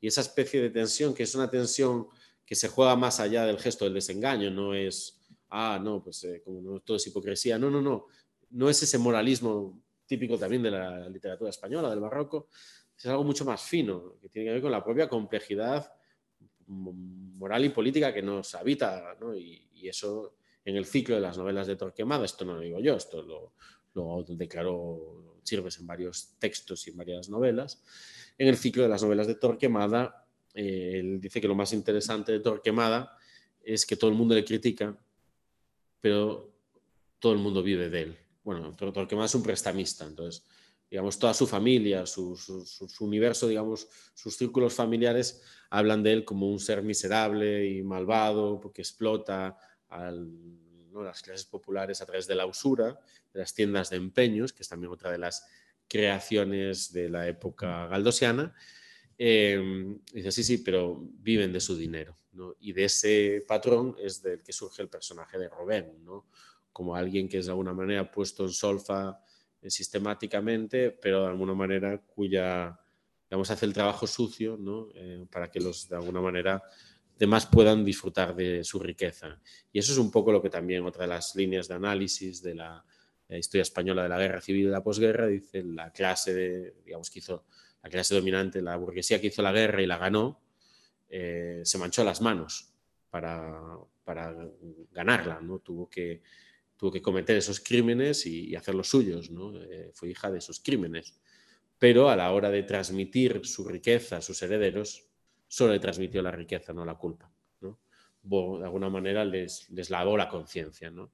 que lo que permitió que sus herederos pudieran desvincularse emocional, políticamente, anímicamente de ellos, incluso adoptar posiciones políticas contrarias desde la mayor integridad moral, ¿no? porque de alguna manera el gran regalo dice no fue ni el privilegio ni el dinero, fue la inocencia. ¿no? Y, eso hay como toda una reflexión entre la relación el capital y la moral eh, muy, muy compleja que en Galdós ya está funcionando. Pero eso es una lectura muy tardía de Chirves. ¿eh? Es, eso es, o sea, de alguna manera también hay que sospechar sobre las genealogías. Ah, sí. Sí, eh, sí, eh, cuando salió, cuando salió ¿no? eh, crematorio, hizo un par de, o sea, esto lo, hay de hecho una foto en el, en, la, en, el Paseo del Prado donde está un banco hablando de gatos que es muy, muy entrañable, es el momento de éxito de Chirves, ¿no? Cuando pues todo el mundo acaba de salir crematorio, estamos en plena crisis, ¿no? Chirves ha predicho, ¿no? Ha predecido la crisis del ladrillo, ¿no? Chirves es el visionario, ¿no? Crematorio, la novela del, ladrillo. Y entonces ahí se pone a hablar de Galdós, me parece bastante interesante ese, esa especie de desplazamiento. Oye, esto no va de ladrillo, esto va, o sea, sí, pero no, sea, va de otra cosa, va de un modo estar en, el, tu tiempo histórico. Eh, ese desplazamiento me parece muy, muy interesante. Y, y en ese sentido, ¿sí?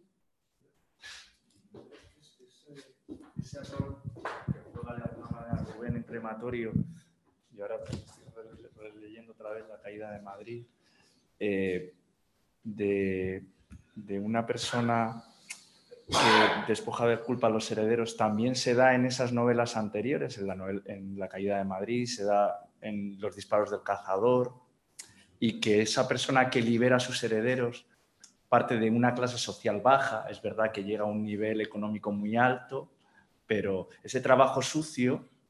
No lo hace la clase alta, lo hace, y yo creo que Rubén también es clase baja que llega a un nivel alto. Mm. O sea, que estaba que, ya anteriormente. Creo que hay, hay, bastante complejidad en eso. O sea, hay, hay una parte de esa clase alta del franquismo que, digamos, viene del extraperlo, o, o por lo menos o por lo menos en el universo de las novelas de Chirves, ¿no? O sea, hay una, hay una nueva clase rica que se enriquece no solo de la guerra, no necesariamente de la guerra, sino de la, de la posguerra y de la, de la especulación, de la, digamos, del, universo del extraperlo, pero lo hace en alianza con la vieja burguesía. Y hay personajes que son en, los, disparos del cazador, en la buena letra, eh, y por ejemplo... Se sirven de ellos también, claro, se aprovechan, ¿no? subir, sí. Es no el, sé, socialmente o económicamente, el, pero, pero partiendo, pues, yo los diría como gente sin ningún tipo de complejo, sin ningún tipo de prejuicio, porque no tienen nada que perder. Uh -huh. Entonces están tan abajo que, sí. que al, desde ahí, y yo creo que también él habla de eso. ¿no? Sí, no, esos personajes están y están, o sea, están en, en, los distintos niveles, que es básicamente el, personaje del buscavidas, ¿no? que, consigue de alguna forma eh, un determinado nivel de ascensión social.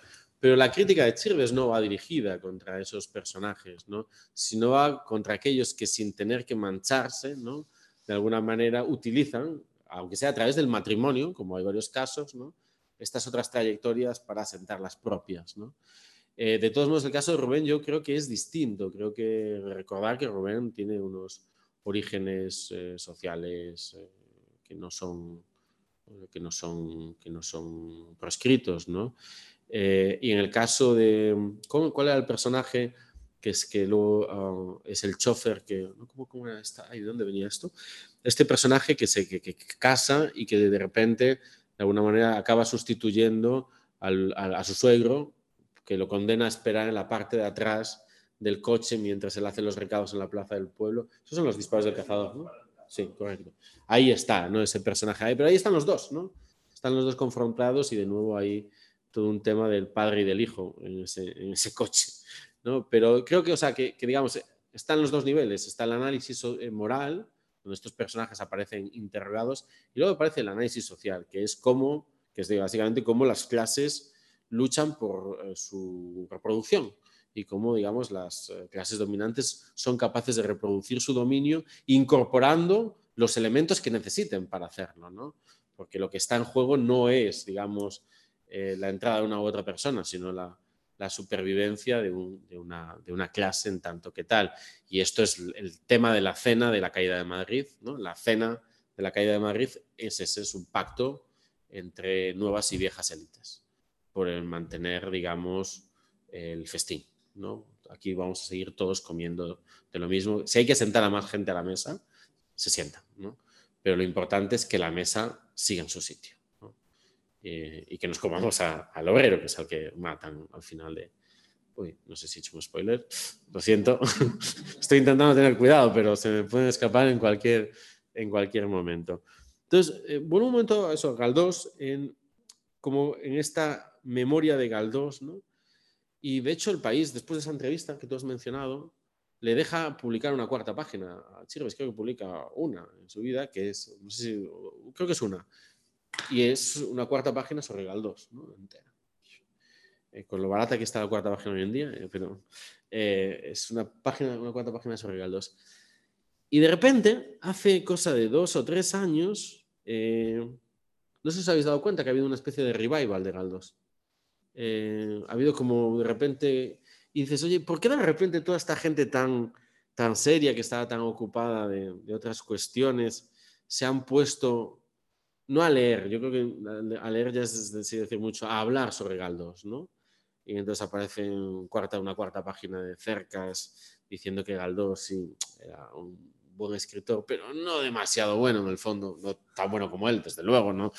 Está claro, no, no, se puede ser tan bueno como, como Cercas, es bastante evidente, pero como no, dice, sí, Galdós, ¿no? Como Galdós, sí, tenía, como tenía genio, pero de nuevo, ya aparecen todos los tópicos de la filología, que Cercas también se los ha tenido que comer, pero no los ha, no Y entonces aparece ahí todo el tema ¿no? de la frase que no tal, que no corrige, uno eh, que, era que estaba que era demasiado, que, le faltaba distancia, que estaba demasiado, que era tal. Y ahí aparece ya como el gran acto, ese gran acto que es maravilloso, una novela que se llama eh, La mirada quieta, no es una novela, es un, ensayo que se llama La mirada quieta, que publicó eh, con su nombre Vargas Llosa hace dos años o así. Y es básicamente que luego hay un resumen del, libro eh, en una cuarta página también del país, donde básicamente nos cuentan cómo um, Galdós era un, gran escritor, pero no era tan bueno, tan bueno como para ser un verdadero escritor. O sea, como podía haber sido Flaubert, pero eh, se quedó en Galdós. Y en el fondo, porque, porque era español. O sea, eso no está dicho, pero es la única explicación. Bueno, y porque lo de la frase y lo de los garbanzos, o sea, como, claro, no son los garbanzos, es que estaba demasiado pegado a la realidad. Ahora se dice así, ¿no? Garbanzo se dice demasiado pegado a la realidad, ¿no? Y lo de ¿no? la frase descuidada y no sé qué, no sé cuánto. Y aquí la operación es maravillosa, ¿no? Porque, o sea, el señor que escribe La mirada quieta, o el señor que dice que ha escrito La mirada quieta, y ahora voy con esto, eh, es el mismo señor que sí que ha escrito eh, no Flaubert y la orgía perpetua, no sé cómo se llama el texto que Vargas Llosa escribe sobre Flaubert, y de alguna manera su contraste es, ¿no? Galdós podía haber sido Flaubert, pero ¿no? el garbanzo, Flaubert es Flaubert, y cerramos el triángulo, como Galdós no fue Flaubert, yo sí puedo hacerlo. Yo sí puedo hacerlo y ahora ¿no? puedo ingresar en la Academia Francesa vestido de Simón Bolívar con la compañía del rey de España. Porque, claro, en el fondo, ¿no? O sea, es lo que, lo único, porque al final uno es peruano, ¿no? Entonces, desde ese auto-odio, ¿eh? Ah, bueno, ese ya es como justo después de visitar a Macron. Dios, está todo conectado, ¿no? Efectivamente. O sea, eso es, o sea, la operación se estaba gestando ya cuando sale la mirada quieta, ¿no? Y porque el, libro, el libro va eso. El libro tiene dos partes, ¿no? Lo podéis mirar vosotros, o sea, lo podéis ver por ahí. Eh, tiene una primera parte en la cual básicamente es este ensayo que es un poco el desarrollo de esa cuarta página del país, un poco más extensa. Y luego hay una colección de resúmenes argumentales de las distintas novelas de Galdós, una por una, modelo del Rincón del Vago, contándote la, la tramoya de los eh, protagonistas que, bueno, eh, resulta difícil, resulta difícil asumir que Vargas Llosa pueda escribir eso. Es, vamos a dejarlo ahí, ¿vale? Hay unos agradecimientos a un estudiante al final del libro, eh, también eso es un dato objetivo, ¿no? Entonces, podemos decir sin, sin digamos, en el puro terreno ¿no? descriptivo, que es difícil entender cómo este señor, que nos ha dicho el otro día en una entrevista, que él leía las voces, las frases en voz alta y las relamía hasta pulirlas, como hacía Flaubert, luego sea capaz de escribir unos textos tan planos y tan carentes de ningún tipo de argumentos, son puros descripciones de, argumentos de los textos, no fulanito conoce a menganita, ¿sabes? ese tipo de, de, tal. Y es verdad que hay un agradecimiento a un estudiante al final del libro. Eh, esto se llama la mirada quieta. la mirada quieta. Eh, claro, o sea, Galdós, y, o sea, no sé qué tiene de quieta su mirada, ¿no? Pero bueno, esta operación de alguna manera de volver a poner las cosas en su sitio, Em, tiene que ver que evidentemente con una disputa de lo que Chirves ha abierto en relación con la tensión de la posibilidad del diálogo histórico y la tensión con la posibilidad de la literatura como una herramienta de transformación social y de crítica de la realidad. Y toda esa energía está puesta por eso, un momento en el que, claro, también han aparecido los diarios y algunas de las personas que están directamente implicadas en esta operación eh, pues aparecen mencionadas en los diarios y no, y no demasiado bien. y no demasiado bien. 1923 eh, es un año fabuloso. Es el año en el que se publica Luces de bueno, se publica, se escribe y sí, se publica la primera versión de Luces de Bohemia, pero también es el año en el que eh, muere Galdós. Y el entierro de Galdós debió ser un verdadero espectáculo. Eso no lo cuenta Vargas Llosa en su libro.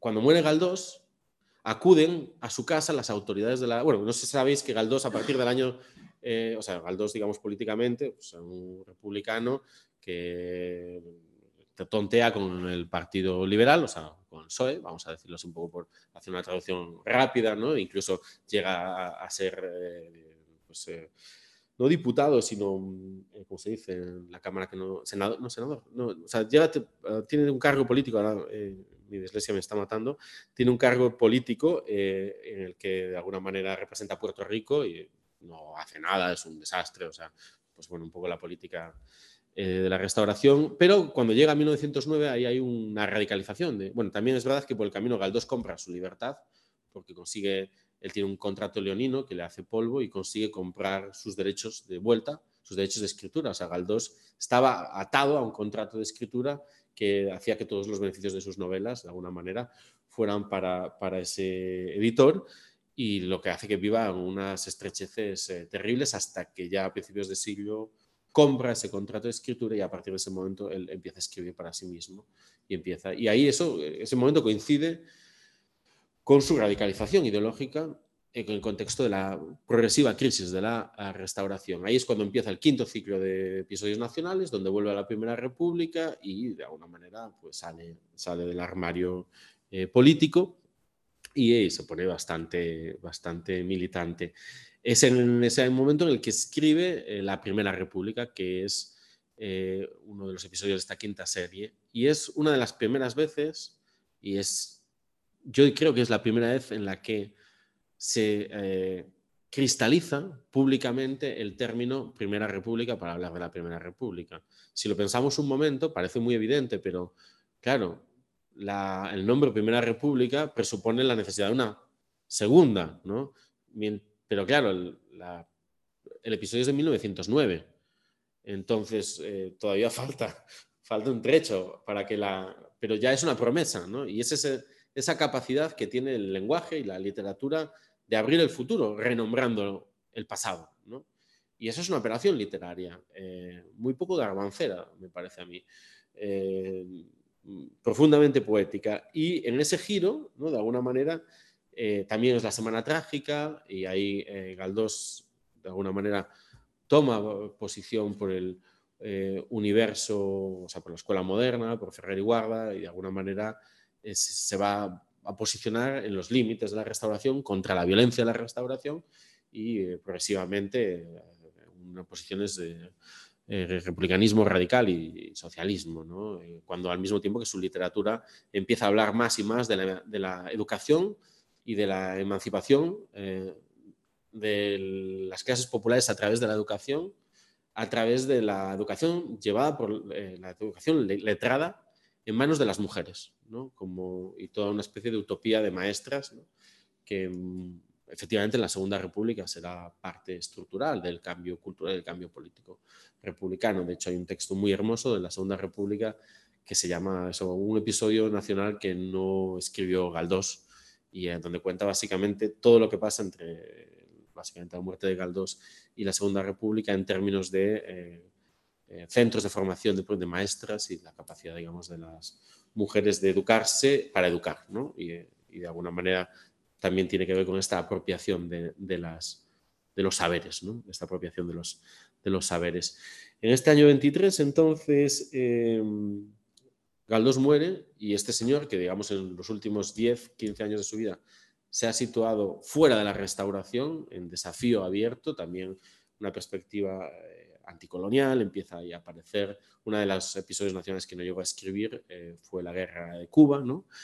Eh, él de alguna manera, su fantasía, su proyecto de los episodios nacionales era acabar llegando, como en Cuéntame, ¿no? Llegando hasta el presente, como llegar a contarse a sí mismo o sea, de hecho, la cuarta serie empieza contando su juventud, la Primera República, o sea, quinta serie empieza contando su juventud, o sea, él empieza contando en la, República, en la primera, él está escribiendo la guerra de independencia y al final de su vida está a punto de contar el final de su vida. Pero claro, es como la tortuga y Aquiles, no llega a alcanzarse a sí mismo en la carrera y, eh, muere sin cerrar el ciclo de episodios nacionales, lo que va a permitir que otros muchos escritores, entre ellos Chirves, tengan la fantasía de completar los episodios nacionales, que es una de las promesas literarias que han habitado Max Au, Valle Inclán, eh, Chirves y de otra manera, con otro tipo de energía, pero también la ha habitado Almudena Grandes.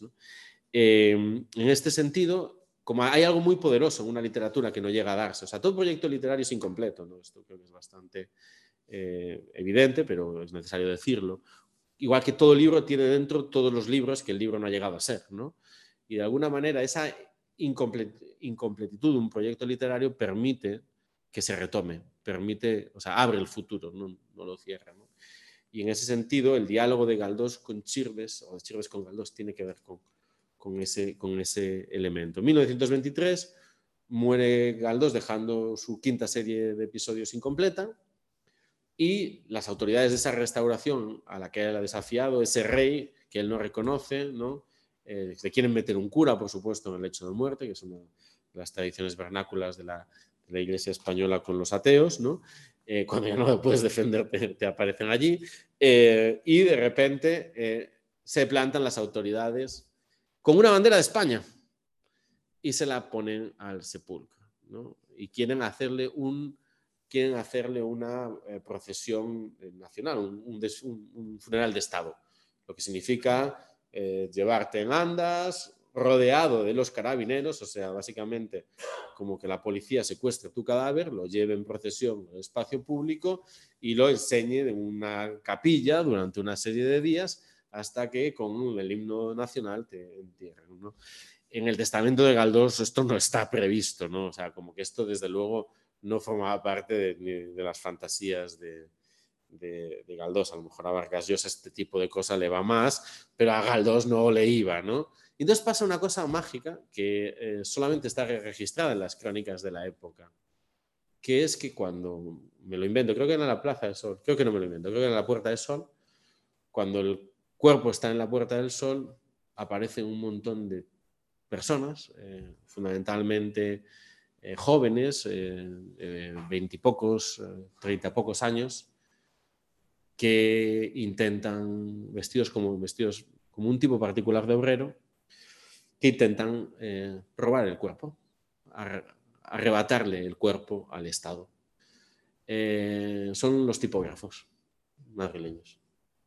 Estos tipos son los que han compuesto los libros de Galdós, letra a letra, con sus manos son los que los han vuelto a escribir para poder imprimirlos. Ellos han aprendido a escribir como niños en, estos, en estas imprentas componiendo letras. Y para ellos leer y escribir eh, son dos la misma operación, no la diferencia. Manualmente son, son, los obreros de la literatura en el sentido más material. Y han aprendido a leer y a leer políticamente, a leerse, leyendo a Galdós. Y Galdós es suyo, no es del Estado y son todos o casi todos socialistas, muchos de ellos, hay algunos anarquistas, pero fundamentalmente son socialistas. Y Galdós es también uno de ellos. Entonces, eh, consideran que Galdós lo tienen que enterrar ellos a su manera e intentan eh, quedarse con su cadáver. Obviamente, la Guardia Carabinera no está por la labor, carga con sables, ¿no? carga de sable Normalmente en las carreras al sable se golpeaba con el, con el lomo del sable porque no se buscaba matar, ¿no? pero eh, sí herir, ¿no? y hay pues, varios heridos, incluso hay algún herido parece ser de filo y la cosa acaba terrible. El funeral del Estado, de Estado se, se frustra y, y, esto de alguna manera queda como una crónica de sucesos en la prensa de la época que hay que saber leerla ¿no? a contrapelo, porque si no, pues te pasa lo que le pasa a algunos filólogos que dicen que fue una algarada, ¿no? Eso fue una algarada. En el año 1923, eh, si no me equivoco, 21, 23, eh, 21, eh, Casino Sassens, que es un escritor de una generación más joven que Galdós, publica una novela, una de las mejores novelas del primer tercio del, siglo, eh, que se llama La huelga de los poetas. Y es una novela donde hay un personaje que es una suerte de Max Estrella, de Alejandro Saba, de poeta bohemio, que trabaja un diario, ¿no? Eh, donde eh, pues no está muy claro si le pagan, no le pagan, o sea, pasa muchísima, muchísima hambre, pero va a las tertulias, tiene fama de ser un gran escritor, es un bohemio terrible, eh, y de repente ve cómo, estamos en 1919, que es el tiempo de la novela, ha estallado la Revolución Soviética, se ha ganado la Revolución Soviética, y de repente los tipógrafos madrileños hacen una huelga, una huelga en los periódicos y, de alguna manera todo el universo de la cultura obrera, de unos obreros de la cultura que se han hecho cultos haciéndose obreros, eh, se adueñan de sus medios de producción. Eh, claro, el poeta no puede hacer huelga, ¿no? ¿Por qué? Dice, porque soy, eh, dice, tan, dice, soy tan pobre que no hay dinero en el mundo suficiente para comprar mis versos. ¿no? Y este es una, una reflexión muy compleja sobre la posibilidad de lo que llamaríamos hoy de, la, huelga desde, el capitalismo cultural, desde un tipo de trabajo que tampoco está claro eh, cuánto vale ni cómo vale. Entonces, eh, ¿cómo se cifra el, el, trabajo de un poeta? ¿no? ¿Cómo se, o sea, ¿Qué daño hace la huelga de los poetas? ¿no? Y se llama así la huelga de los poetas porque es una huelga imposible. Entonces, quienes hacen esa huelga y la ganan, son los, son los tipógrafos. ¿no? Em, de alguna manera, esto nos abre dos preguntas eh, a propósito de, eh, de, Chirves hoy. ¿no? La primera tiene que ver con, con lo que nos jugamos en la memoria literaria. ¿no? Y, y, la pregunta, creo que el tema de la disputa de los cadáveres ¿no? es, es clave también en la obra de, de Chirves. Eh, crematorio es una gran disputa sobre un cuerpo ausente que está tomado a partir del molde de cinco horas con Mario, que eh, Delibes es otro de los grandes escritores eh, leídos por Chirves, no tan reivindicados, ¿no? porque es más complejo, pero desde luego en el modelo de crematorio están las cinco horas con Mario claramente o sea, el monólogo que interpela a un cuerpo que no responde, que es lo que tienen los muertos, que no, responden. ¿no? Tenemos que hablar con ellos porque precisamente ellos no pueden hablar. Si no, no nos preocuparíamos de hablar con ellos. ¿no? Eh, eso de un lado. Y luego de otro lado, eh, la otra pregunta tiene que ver con quiénes son hoy los tipógrafos, dónde están los tipógrafos de Chirves. ¿no? Esa sería como una pregunta interesante para plantearnos hoy. ¿no? ¿Qué sería hoy un tipógrafo de, de. ¿no? Eh, no lo sé, no tengo, no, tengo, no tengo ni idea. Y ya si no sabemos quiénes son, no sabemos si pueden hacer huelgas. No tenemos ni idea de si pueden o no pueden. Pero eso tiene algo que ver con ese desplazamiento de esa eh, tradición eh, literaria. ¿no? Entonces, de esta manera, hay como en las disputas por el cadáver de Chirves, por decirlo así, que son las, otra manera más amable de decirlo, ¿no? las lecturas de Chirves, las posibilidades de leer a Chirves. Eh, y obviamente estoy aquí también eh, dialogando con un texto que Chirves escribió sobre Max Aub, ¿no? uno de los textos también más eh, conocidos y también compilado en, este volumen Leer y Escribir, ¿Quién se come a Max Aub? ¿no? donde habla de cómo en los años 90, durante el gobierno de Aznar, se editan las obras completas de Max Aub y Aznar las habla, lo cita, ¿no? Entonces, esa especie de, eh, bueno, sin sentido de tener a, al, invasor de Irak, eh, citando a Max Aub como legado moral de la España republicana, eh, dice Chirves que solo se puede solo se puede realizar desde un olvido, ¿no? o sea, el sinsentido de, de que le ponga la bandera nacional a, Max Aub, solo se puede, solo, solo porque no ha habido tipógrafos defendiendo ese, ese cuerpo. ¿no? Em, y él habla específicamente de las políticas de desmemoria del PSOE en el poder, ¿no? que dice como que el PSOE efectivamente desarma la memoria republicana y toda su energía consiste en, romper esa posible tradición de la manera que todo el proyecto literario de Chirves consiste en intentar reconectarla. Yo creo que con cierto éxito. En ese sentido, eh, él dice, se pone de como, digamos, abogado del diablo, dice, ¿no? como el PSOE, en su época gloriosa de mayorías absolutas, podría haber unido, y la frase es suya, podría haber unido al carro de su victoria el cadáver de Max Aub, el cadáver de la cultura republicana, perfectamente. Podría haberlo incorporado, igual que, igual que se comió a Lorca o se comió a, a propio Valle Inclán o a otras, pero no quiso, ¿no? Había algo que tenía que ver, Chávez no explora qué es ese algo, y yo tengo una tesis que ahora os la presento, em, pero no quiso. Y en ese no querer hacer, pues siembra, digamos, el campo para que eh, Aznar llegue al poder eh, citando a Azaña en el programa de libros de eh, Sánchez Drago. obviamente esto les duró poco, tampoco ni la operación era tan creíble, ni tampoco les interesaba tanto, o sea, como que eso fue una mentira de patas cortas, pero históricamente muy, muy angustiosa. Creo que esa desmemoria, que se complementaba con la memoria de quienes estudiamos, la desmemoria de quienes estudiamos filología a finales del siglo pasado y no veíamos tampoco en nuestros currículos ninguno de estos autores. ¿no? Yo la primera vez que leía Max Aub fue en Estados Unidos y fue precisamente porque Chirves hablaba de él. Eh, ahora tengo el orgullo de haber puesto, no es solo yo, somos un equipo de gente que trabajamos en equipo, pero vamos, yo también hemos puesto a, Max Aub en el Reina Sofía, en, las salas, tiene una sala propia, donde está la gallina ciega, que es eh, una jarra, una hucha de, con forma de gallina mexicana, con los ojos vendados y sus libros, sus campos, el laberinto, está en vitrina, ¿no? Eh, pero bueno, hemos tenido que esperar el 2019 para una, una coyuntura muy particular es la primera vez que un museo nacional incorpora el exilio como parte de sus eh, narrativas. Es la, cuarta planta del museo. Ahora mismo está cerrada por eh, una cuestión de reorganización, pero en el próximo mes estará abierta y os animo mucho a visitarla. También os digo que Chirves está en la colección del Museo Reina Sofía. En la parte contemporánea hay una sala sobre la corrupción inmobiliaria y la especulación y, todo el, desarrollo urbanístico.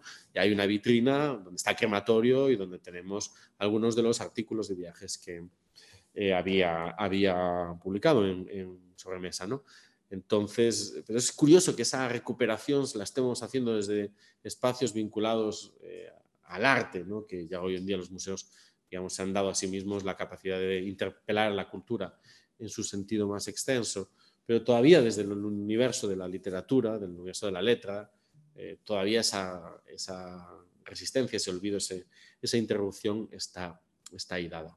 Vale, entonces, ¿por qué el PSOE, pudiendo haber incorporado a su discurso de triunfo la memoria republicana, digamos, adecuándola a sus necesidades, no lo hace? Pues yo creo que por un elemento de mala conciencia. Y aquí aparece un tema que es clave en Chirves y que para mí fue un poco mi entrada en su obra y por eso me interesó tanto, porque se conecta con mi propia investigación sobre los años 70, que es el tema que eh, Eduardo Aro eh, el director de Triunfo y padre del poeta contracultural Eduardo Aro Ibars, escribe en 1988, cuando su hijo mayor muere de SIDA eh, y de otras cosas, pero vamos, también de SIDA. Em, escribe un texto en el país ah, que se titula eh, La generación bífida. Y él plantea que eh, está pasando un fenómeno sociológico muy singular a finales de los años 80, que es que hay una generación que se está dividiendo en dos. Hay una generación que es la generación, digamos, del 68, que es la generación antifranquista, que luchó contra los grises, eh, se enamoró con las canciones de Georges Brassens, eh, tiró, ¿quién no? Y tiró adoquines, no, yo, yo no, pero, pero, sí soy de esas canciones. ¿no? Eh, eh, tiró, pues eh, tal, leyó ciertos libros, leyó a Marcus, fumó no sé qué, estuvo en las comunas, hizo ciertos viajes, ciertas peregrinaciones, o sea, hizo una serie de experiencias colectivas, iniciáticas, y sin embargo, al cumplir los 40 años, una punta de esa generación está en el poder, está en los ministerios, está en los ministerios más siniestros, ¿no? Eh, están los ministerios de, Hacienda, de, Interior, de, de Exteriores, ¿no? y la otra, la otra parte está en la heroína. ¿no? Y en la heroína. Está en la calle, están viviendo como yonkis. Eh, una, una, punta se ha convertido en secretarios de Estado y la otra en yonkis. ¿no? Eh, claro, estamos hablando de las dos puntas de la generación.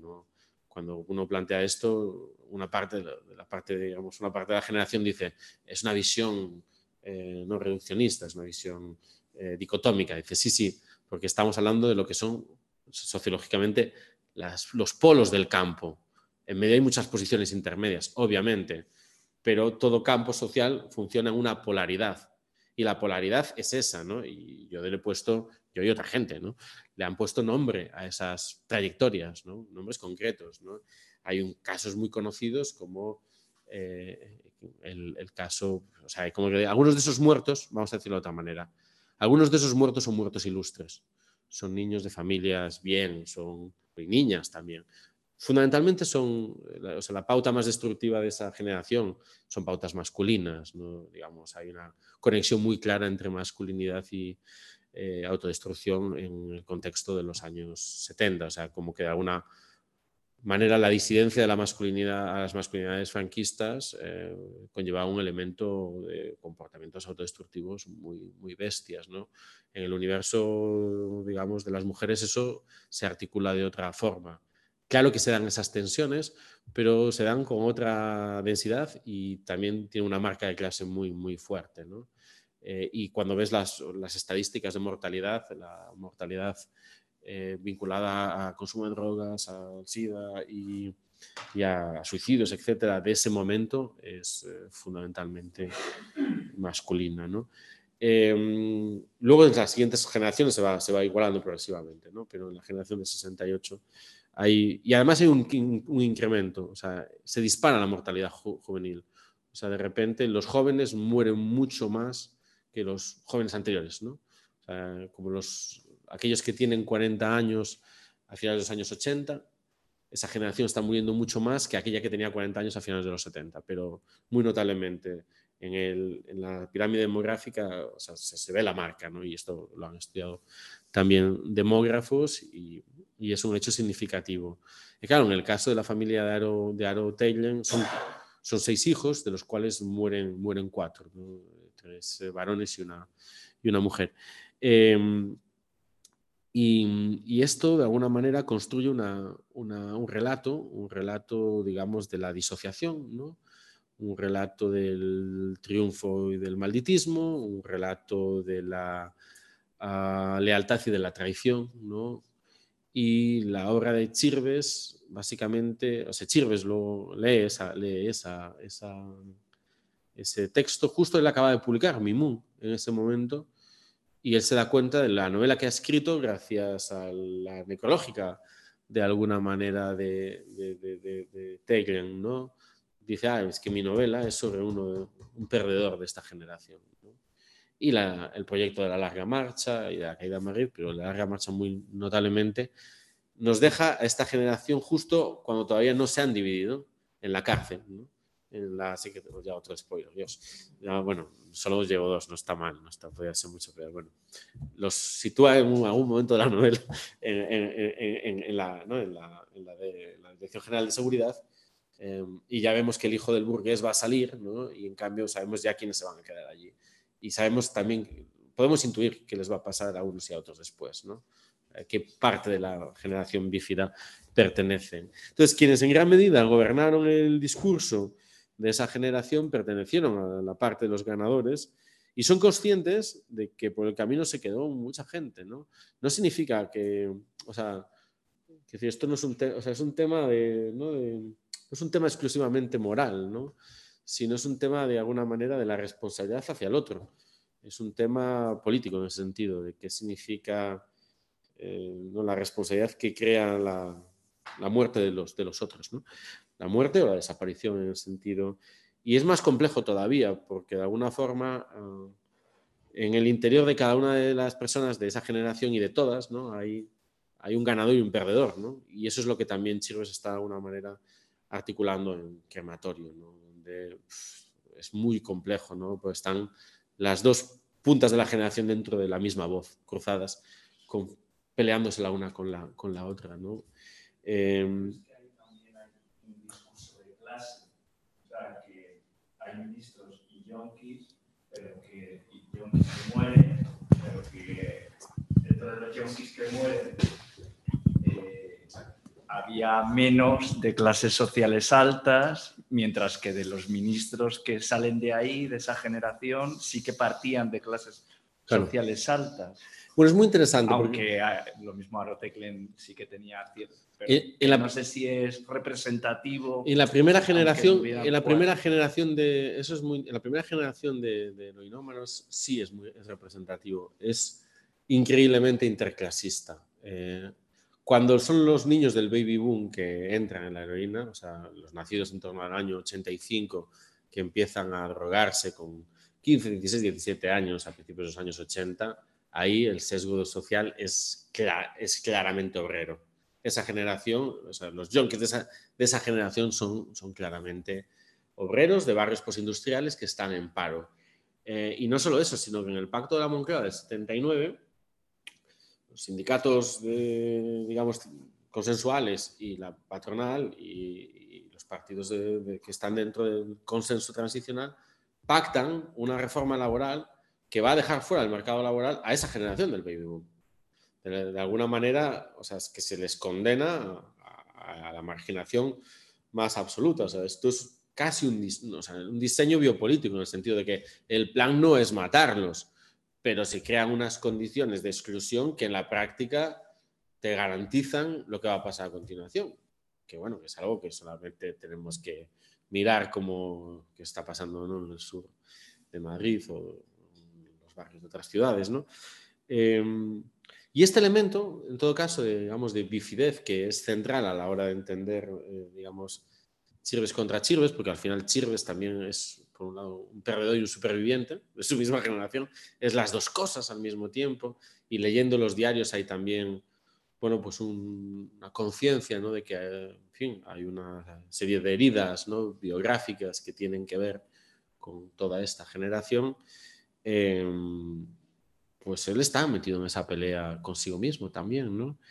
Y ese es el elemento de alguna manera de, digamos, ruptura con sus propios valores, o sea, como la generación de la transición, o sea, vamos, la generación de, pues del PSOE que, que, gobierna en todos los ámbitos culturalmente hasta hace cinco años, que es, cinco años más o menos, que claramente están, digamos, desapareciendo de sus voces. Alguien podría decir, bueno, desde el 15M, ahí hay, un, ahí hay una crisis claramente de la capacidad de esa generación de nombrar la realidad, pues es, rompe consigo misma.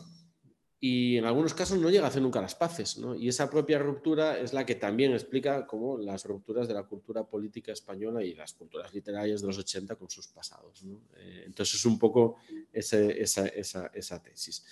Eh, entonces, en este sentido, y, yo creo que con esto eh, intento, intento cerrar porque veo que nos estamos aproximando y quiero, quiero todavía que pues, escucharos un poco más. Em, creo que ahí hay un, tema, em, como que cuando él, eh, voy a hacer un cierre un poco abrupto, pero bueno, funciona. O sea, cuando él se confronta a la corrupción inmobiliaria y de repente su eh, novela tiene éxito y llega la crisis, ¿no? Eh, le pregunta a la gente cómo viste venir la crisis, ¿no? Y él dice, yo no veo nada, yo estoy metido en mi casa y lo único que hago es eh, navegar por internet, leer la prensa por internet, leer libros que tengo en mi biblioteca de señores que están muertos y, que pertenecen a otros siglos y, y, escribir frases en un cuaderno y a ver si juntándolas pasa algo, ¿no? Porque su método de escritura era escrito sin plan, ¿no? Él iba trabajando masa de texto, ¿no? Era un, o sea, otro, otro, pues no tenía plan de novela, él iba trabajando masas de texto, iba construyendo la estructura a partir de la masa de texto, sobre todo en las últimas, ¿no? Yo creo que en las primeras sí que, o sea, en la, en la remarcha sí creo que hay un plan, ¿no? Pero en las últimas es, el plan, digamos, es más eh, ir esculpiendo, ¿no? ir modelando, modelando, yo creo que es más. Eh, y el tema es que eh, dice, no, si yo no estaba, yo lo único que hacía era hablo de lo que veo, ¿no? Eh, ¿Pero qué quiere decir eso? Hablo de lo que veo. Pues, o sea, es como decir, bueno, no, es que yo tengo un punto de vista. O sea, la otra manera de decirlo, más chulesca, ¿no? Yo lo que tengo es, yo tengo un punto de vista que está construido a partir de experiencias históricas anteriores, que me hace ver no la riqueza, sino la violencia que esa riqueza formaliza, no la propiedad y sus promesas, sino la historia de los propietarios y de los desposeídos, no el edificio que se está construyendo, sino la ruina que ese edificio va a ser. Y desde esa conciencia histórica que construye, eh, que te permite viajar de alguna manera a través de la mirada en el tiempo, eh, anticipo, no puedo anticipar, o sea, puedo ver, digamos, las, estructuras de, extracción y desarraigo que la propia uh, burbuja inmobiliaria está eh, construyendo. Pero cuando a él le decían que era una novela sobre la, corrupción inmobiliaria o sobre el boom del ladrillo, él decía que no, que era una novela sobre, el alma del, ser humano contemporáneo, sobre, sobre, la, sobre su generación sobre el alma, digamos, de, la persona bajo el neoliberalismo. Esto sería mi lenguaje, no el suyo. Pero y ahí hay algo de, digamos, la anatomía moral de, ¿no? de quiénes somos. Y en ese sentido, o sea, yo creo que una de las enseñanzas es que, o sea, como algunas de las verdades de esa burbuja inmobiliaria que están puestas en, la novela y que despolitizadas, digamos, desagenciadas de una historia eh, más larga, eh, han, sido, han podido ser instrumentalizadas o fueron, sea, de alguna manera, la idea de que ha habido una complicidad en los deseos de riqueza que la burbuja inmobiliaria movilizaba. Hay una común, el capitalismo es algo como que atraviesa cuerpos, deseos en relaciones mucho más complejas, eh, que la cultura es un arma de dominio, incluso cuando se nombra como crítica, y que y una frase también muy de Chirves era que los buenos sentimientos son el, el opio de la izquierda, ¿no? como que la, izquierda socialdemócrata en este país siempre ha querido, digamos, estar del lado bueno de las cosas, siempre ha querido ser empática, tener buenos sentimientos, ¿no? y esos buenos sentimientos lo que esconden en realidad son relaciones no nombradas con tramas de intereses y de, y de necesidad, ¿no? que esta fiesta colectiva llamada capitalismo se basa en la desposesión y que en alguna manera pues vivimos en una cultura hedonista, ¿no? Dice en un momento dado que cualquier habitante de su generación ha eh, comido y ha bebido mejor que muchos emperadores y reyes de la antigüedad, ¿no? Eh, que de alguna manera hay una compleja eh, continuidad y participación, ¿no? O sea, que los afueras y las tensiones de esos afueras están en muchos casos no están resueltas, ¿no? Y desde luego como que no es tan fácil como, o sea, como que por decir que estás fuera no estás fuera o algo así, ¿no? Entonces, desde esa complejidad, de alguna forma, ¿no? Como toda esa crítica y otra de las grandes, eh, y ya con esto cierro, eh, otra de las grandes, digamos, ataques a, la obra de Chirves tiene que ver con el supuesto nihilismo o la supuesta misantropía o incluso misoginia, he llegado a leer de, de Chirves, es no entender que toda la energía deconstructiva, iconoclasta eh, de su obra está dirigida a demoler, digamos, las mentiras y las eh, complejidades y complicidades y la apariencia de un mundo para dejarlo sin excusas, ¿no? Y es precisamente porque está, está comprometido uh, radicalmente con el trabajo de construcción de la imagen de una vida mejor, de una vida más digna y de una vida más hermosa, y digamos es un poco como su combate contra la mentira, por decirlo así, y por la, digamos, y la capacidad de la mentira de crear verdad, ¿no? También, eh, de donde viene toda esa energía, o sea, como que detrás de todo el pesimismo de Chirves, lo que yo creo que hay fundamentalmente era un vitalismo y una sensibilidad eh, pues desbordantes, ¿no? Y, en el fondo, pues el, la infantil, el infantil compromiso y creencia en que el mundo puede ser un sitio mejor, ¿no? Entonces, eh, o sea, toda, como, toda esa energía yo creo que estaba movilizada para eso y de alguna manera, si hay tres personajes, tres tipos de personajes que en sus obras salen, o cuatro que salen bien parados, son las, las madres, del tipo que sean, ¿no? las, las personas son capaces de, de, cuidar eh, a personas y seres desvalidos, eh, los enamorados, o sea, o mejor dicho, la parte mejor de los enamorados, la parte que está enamorada de los enamorados, eh, y los perros. Y los perros, yo son el otro.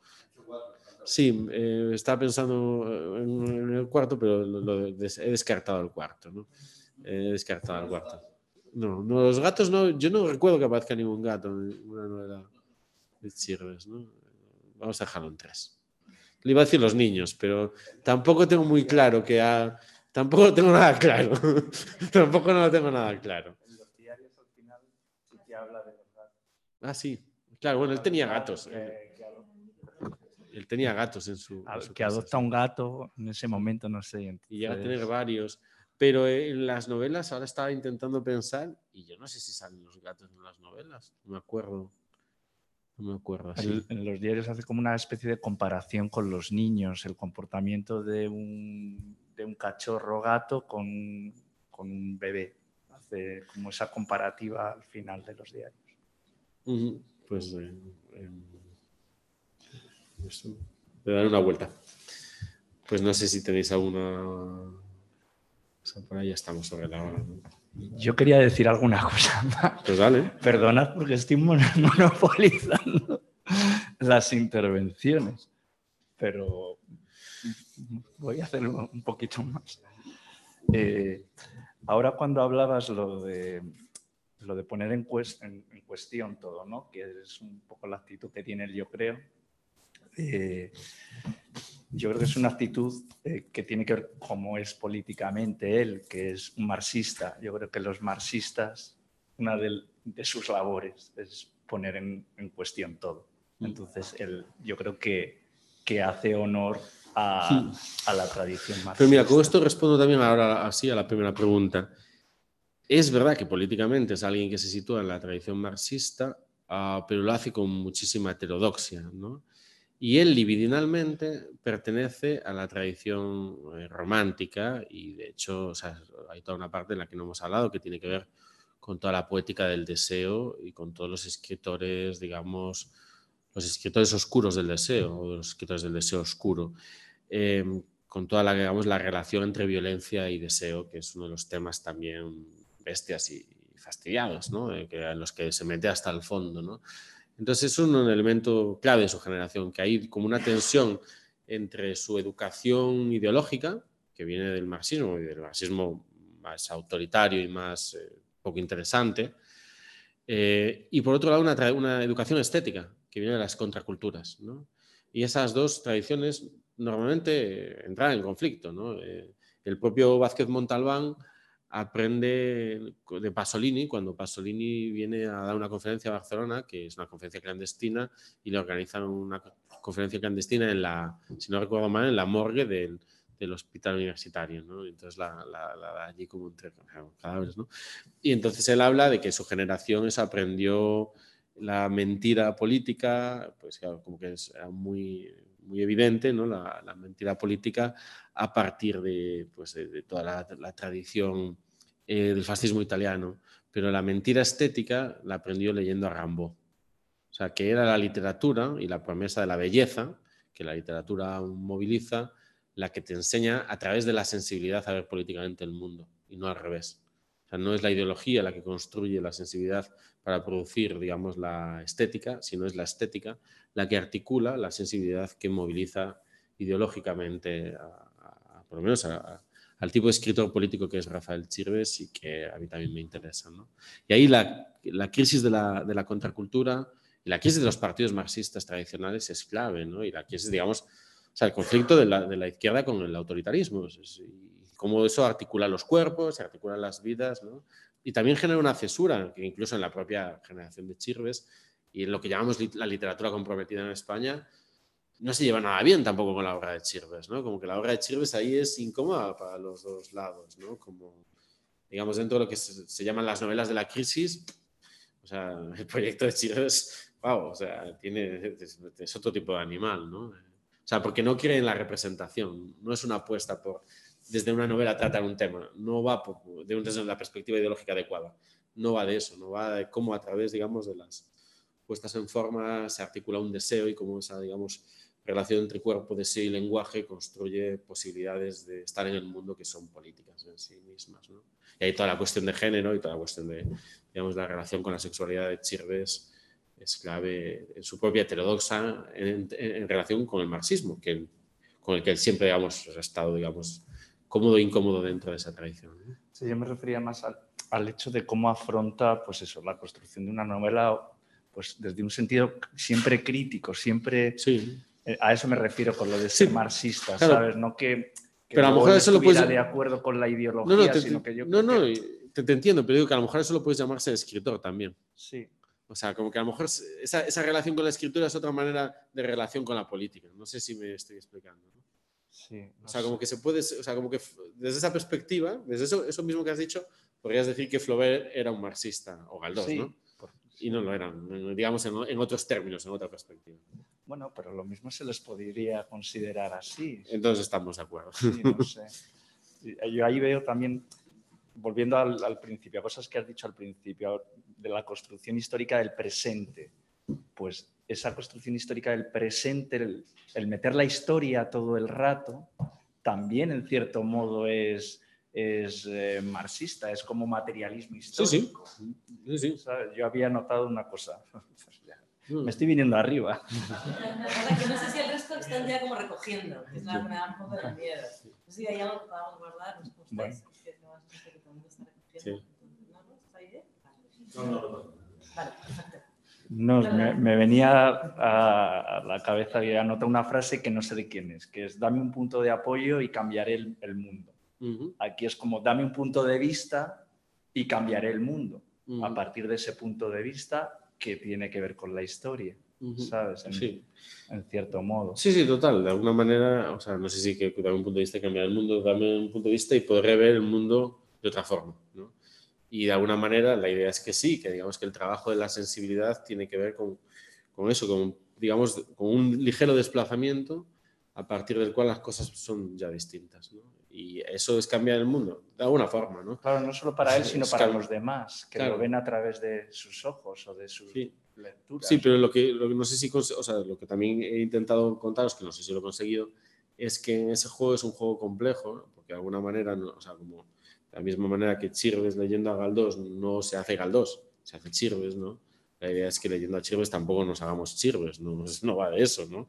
La cuestión es que como que seamos capaces, de que la pregunta es qué vamos a hacer con eso, ¿no? Esa es un poco la pregunta, qué, qué es lo que vamos a, a, aprender a ver o cómo, qué es lo que va a cambiar en la manera de ver cuando leamos o cuando leemos ¿no? a Chirves, ¿no? es lo que Chirves hace con nosotros o que nosotros hacemos con Chirves, ¿no? Pues va un poco más por ahí la invitación mía a la lectura. ¿no? Y luego voy a hacer otro par de... Uno es, voy a tomar, eh, bueno, él y yo somos profesores, voy a tomar una cosa que me ha dicho hoy el profesor de historia, hablando de lo que decías tú antes, de eh, unos acabaron de ministros y otros de yonkis, en esa época de la transición, no voy a la generación posterior que dices tú, ahí en la transición. Y el, el profesor de historia de, de, de donde nosotros trabajamos decía, bueno, es que claro, hay que ponerse también la perspectiva histórica en ese momento, mediados de los años 70, quién estudiaba, quién, quién tenía acceso a la universidad, por tanto luego podía tener acceso a un cargo político o a una responsabilidad, pues gente también de, no sé cómo lo ves tú ahí. En los años 60, y eso está bastante... O sea, el franquismo tenía un proyecto de universidad eh, de, ampliada, de incorporación de, a través de sistemas de becas existentes que hacían viables que personas con pocos recursos pero con capacidades accediesen a la universidad. ¿no? Y es Chirres verdad. entre ellos. Sí, y chirres entre ellos, evidentemente. Es, el ej- es un ejemplo perfecto. Entonces, es verdad que en esas eh, universidades había mezcla de clases y había una política, digamos, de acceso a través del estudio, de- digamos, de, de personas que venían de otros backgrounds rurales o, digamos, o personas con menos recursos, gente trabajadora, pero eh, currante, ¿no? Como una- más un tipo de meritocracia, de, bueno, si suspendes te quedas sin beca, o sea, como un tipo de, relación con, con el estudio como bastante proletarizado en un, en un sentido, ¿no? Y eso hace que en la universidad de los años 60 se mezclen cosas, ¿no? Obviamente, quienes, o sea, por ejemplo, en el mundo de los profesores de instituto es muy claro, la primera generación de profesores de instituto de la democracia, en muchos casos vienen de estos sitios. Los que se quedan en la universidad en esa generación, no. Esos vienen de otro lado, ¿no? Entonces, estudiaron juntos, eh, sacaron notas pues igual de buenas o no, incluso, pero hubo una gente que se pudo quedar a hacer tesis porque tenía, digamos, como, tenía padrino, que se decía entonces, a veces tenía incluso directamente padre, eh, y en otros casos, no, o sea, pues digamos, tenían que ganarse la vida y, y de alguna manera, y también entendían que la trinchera política estaba en la educación secundaria, por ejemplo, muy claramente. Había un proyecto de alguna manera de educar eh, políticamente a los hijos de la democracia. Eh, y eso, o sea, hay un elemento, digamos, de socialización de la cultura en la universidad eh, franquista y tardofranquista y en las universidades laborales. eh, y ahí se mezclan muchas cosas muy distintas, ¿no? Eh, y no es una cosa que solo pasa en España, está pasando en toda Europa en ese momento, a los dos lados del telón del este, con energías y sentidos muy, muy diferentes.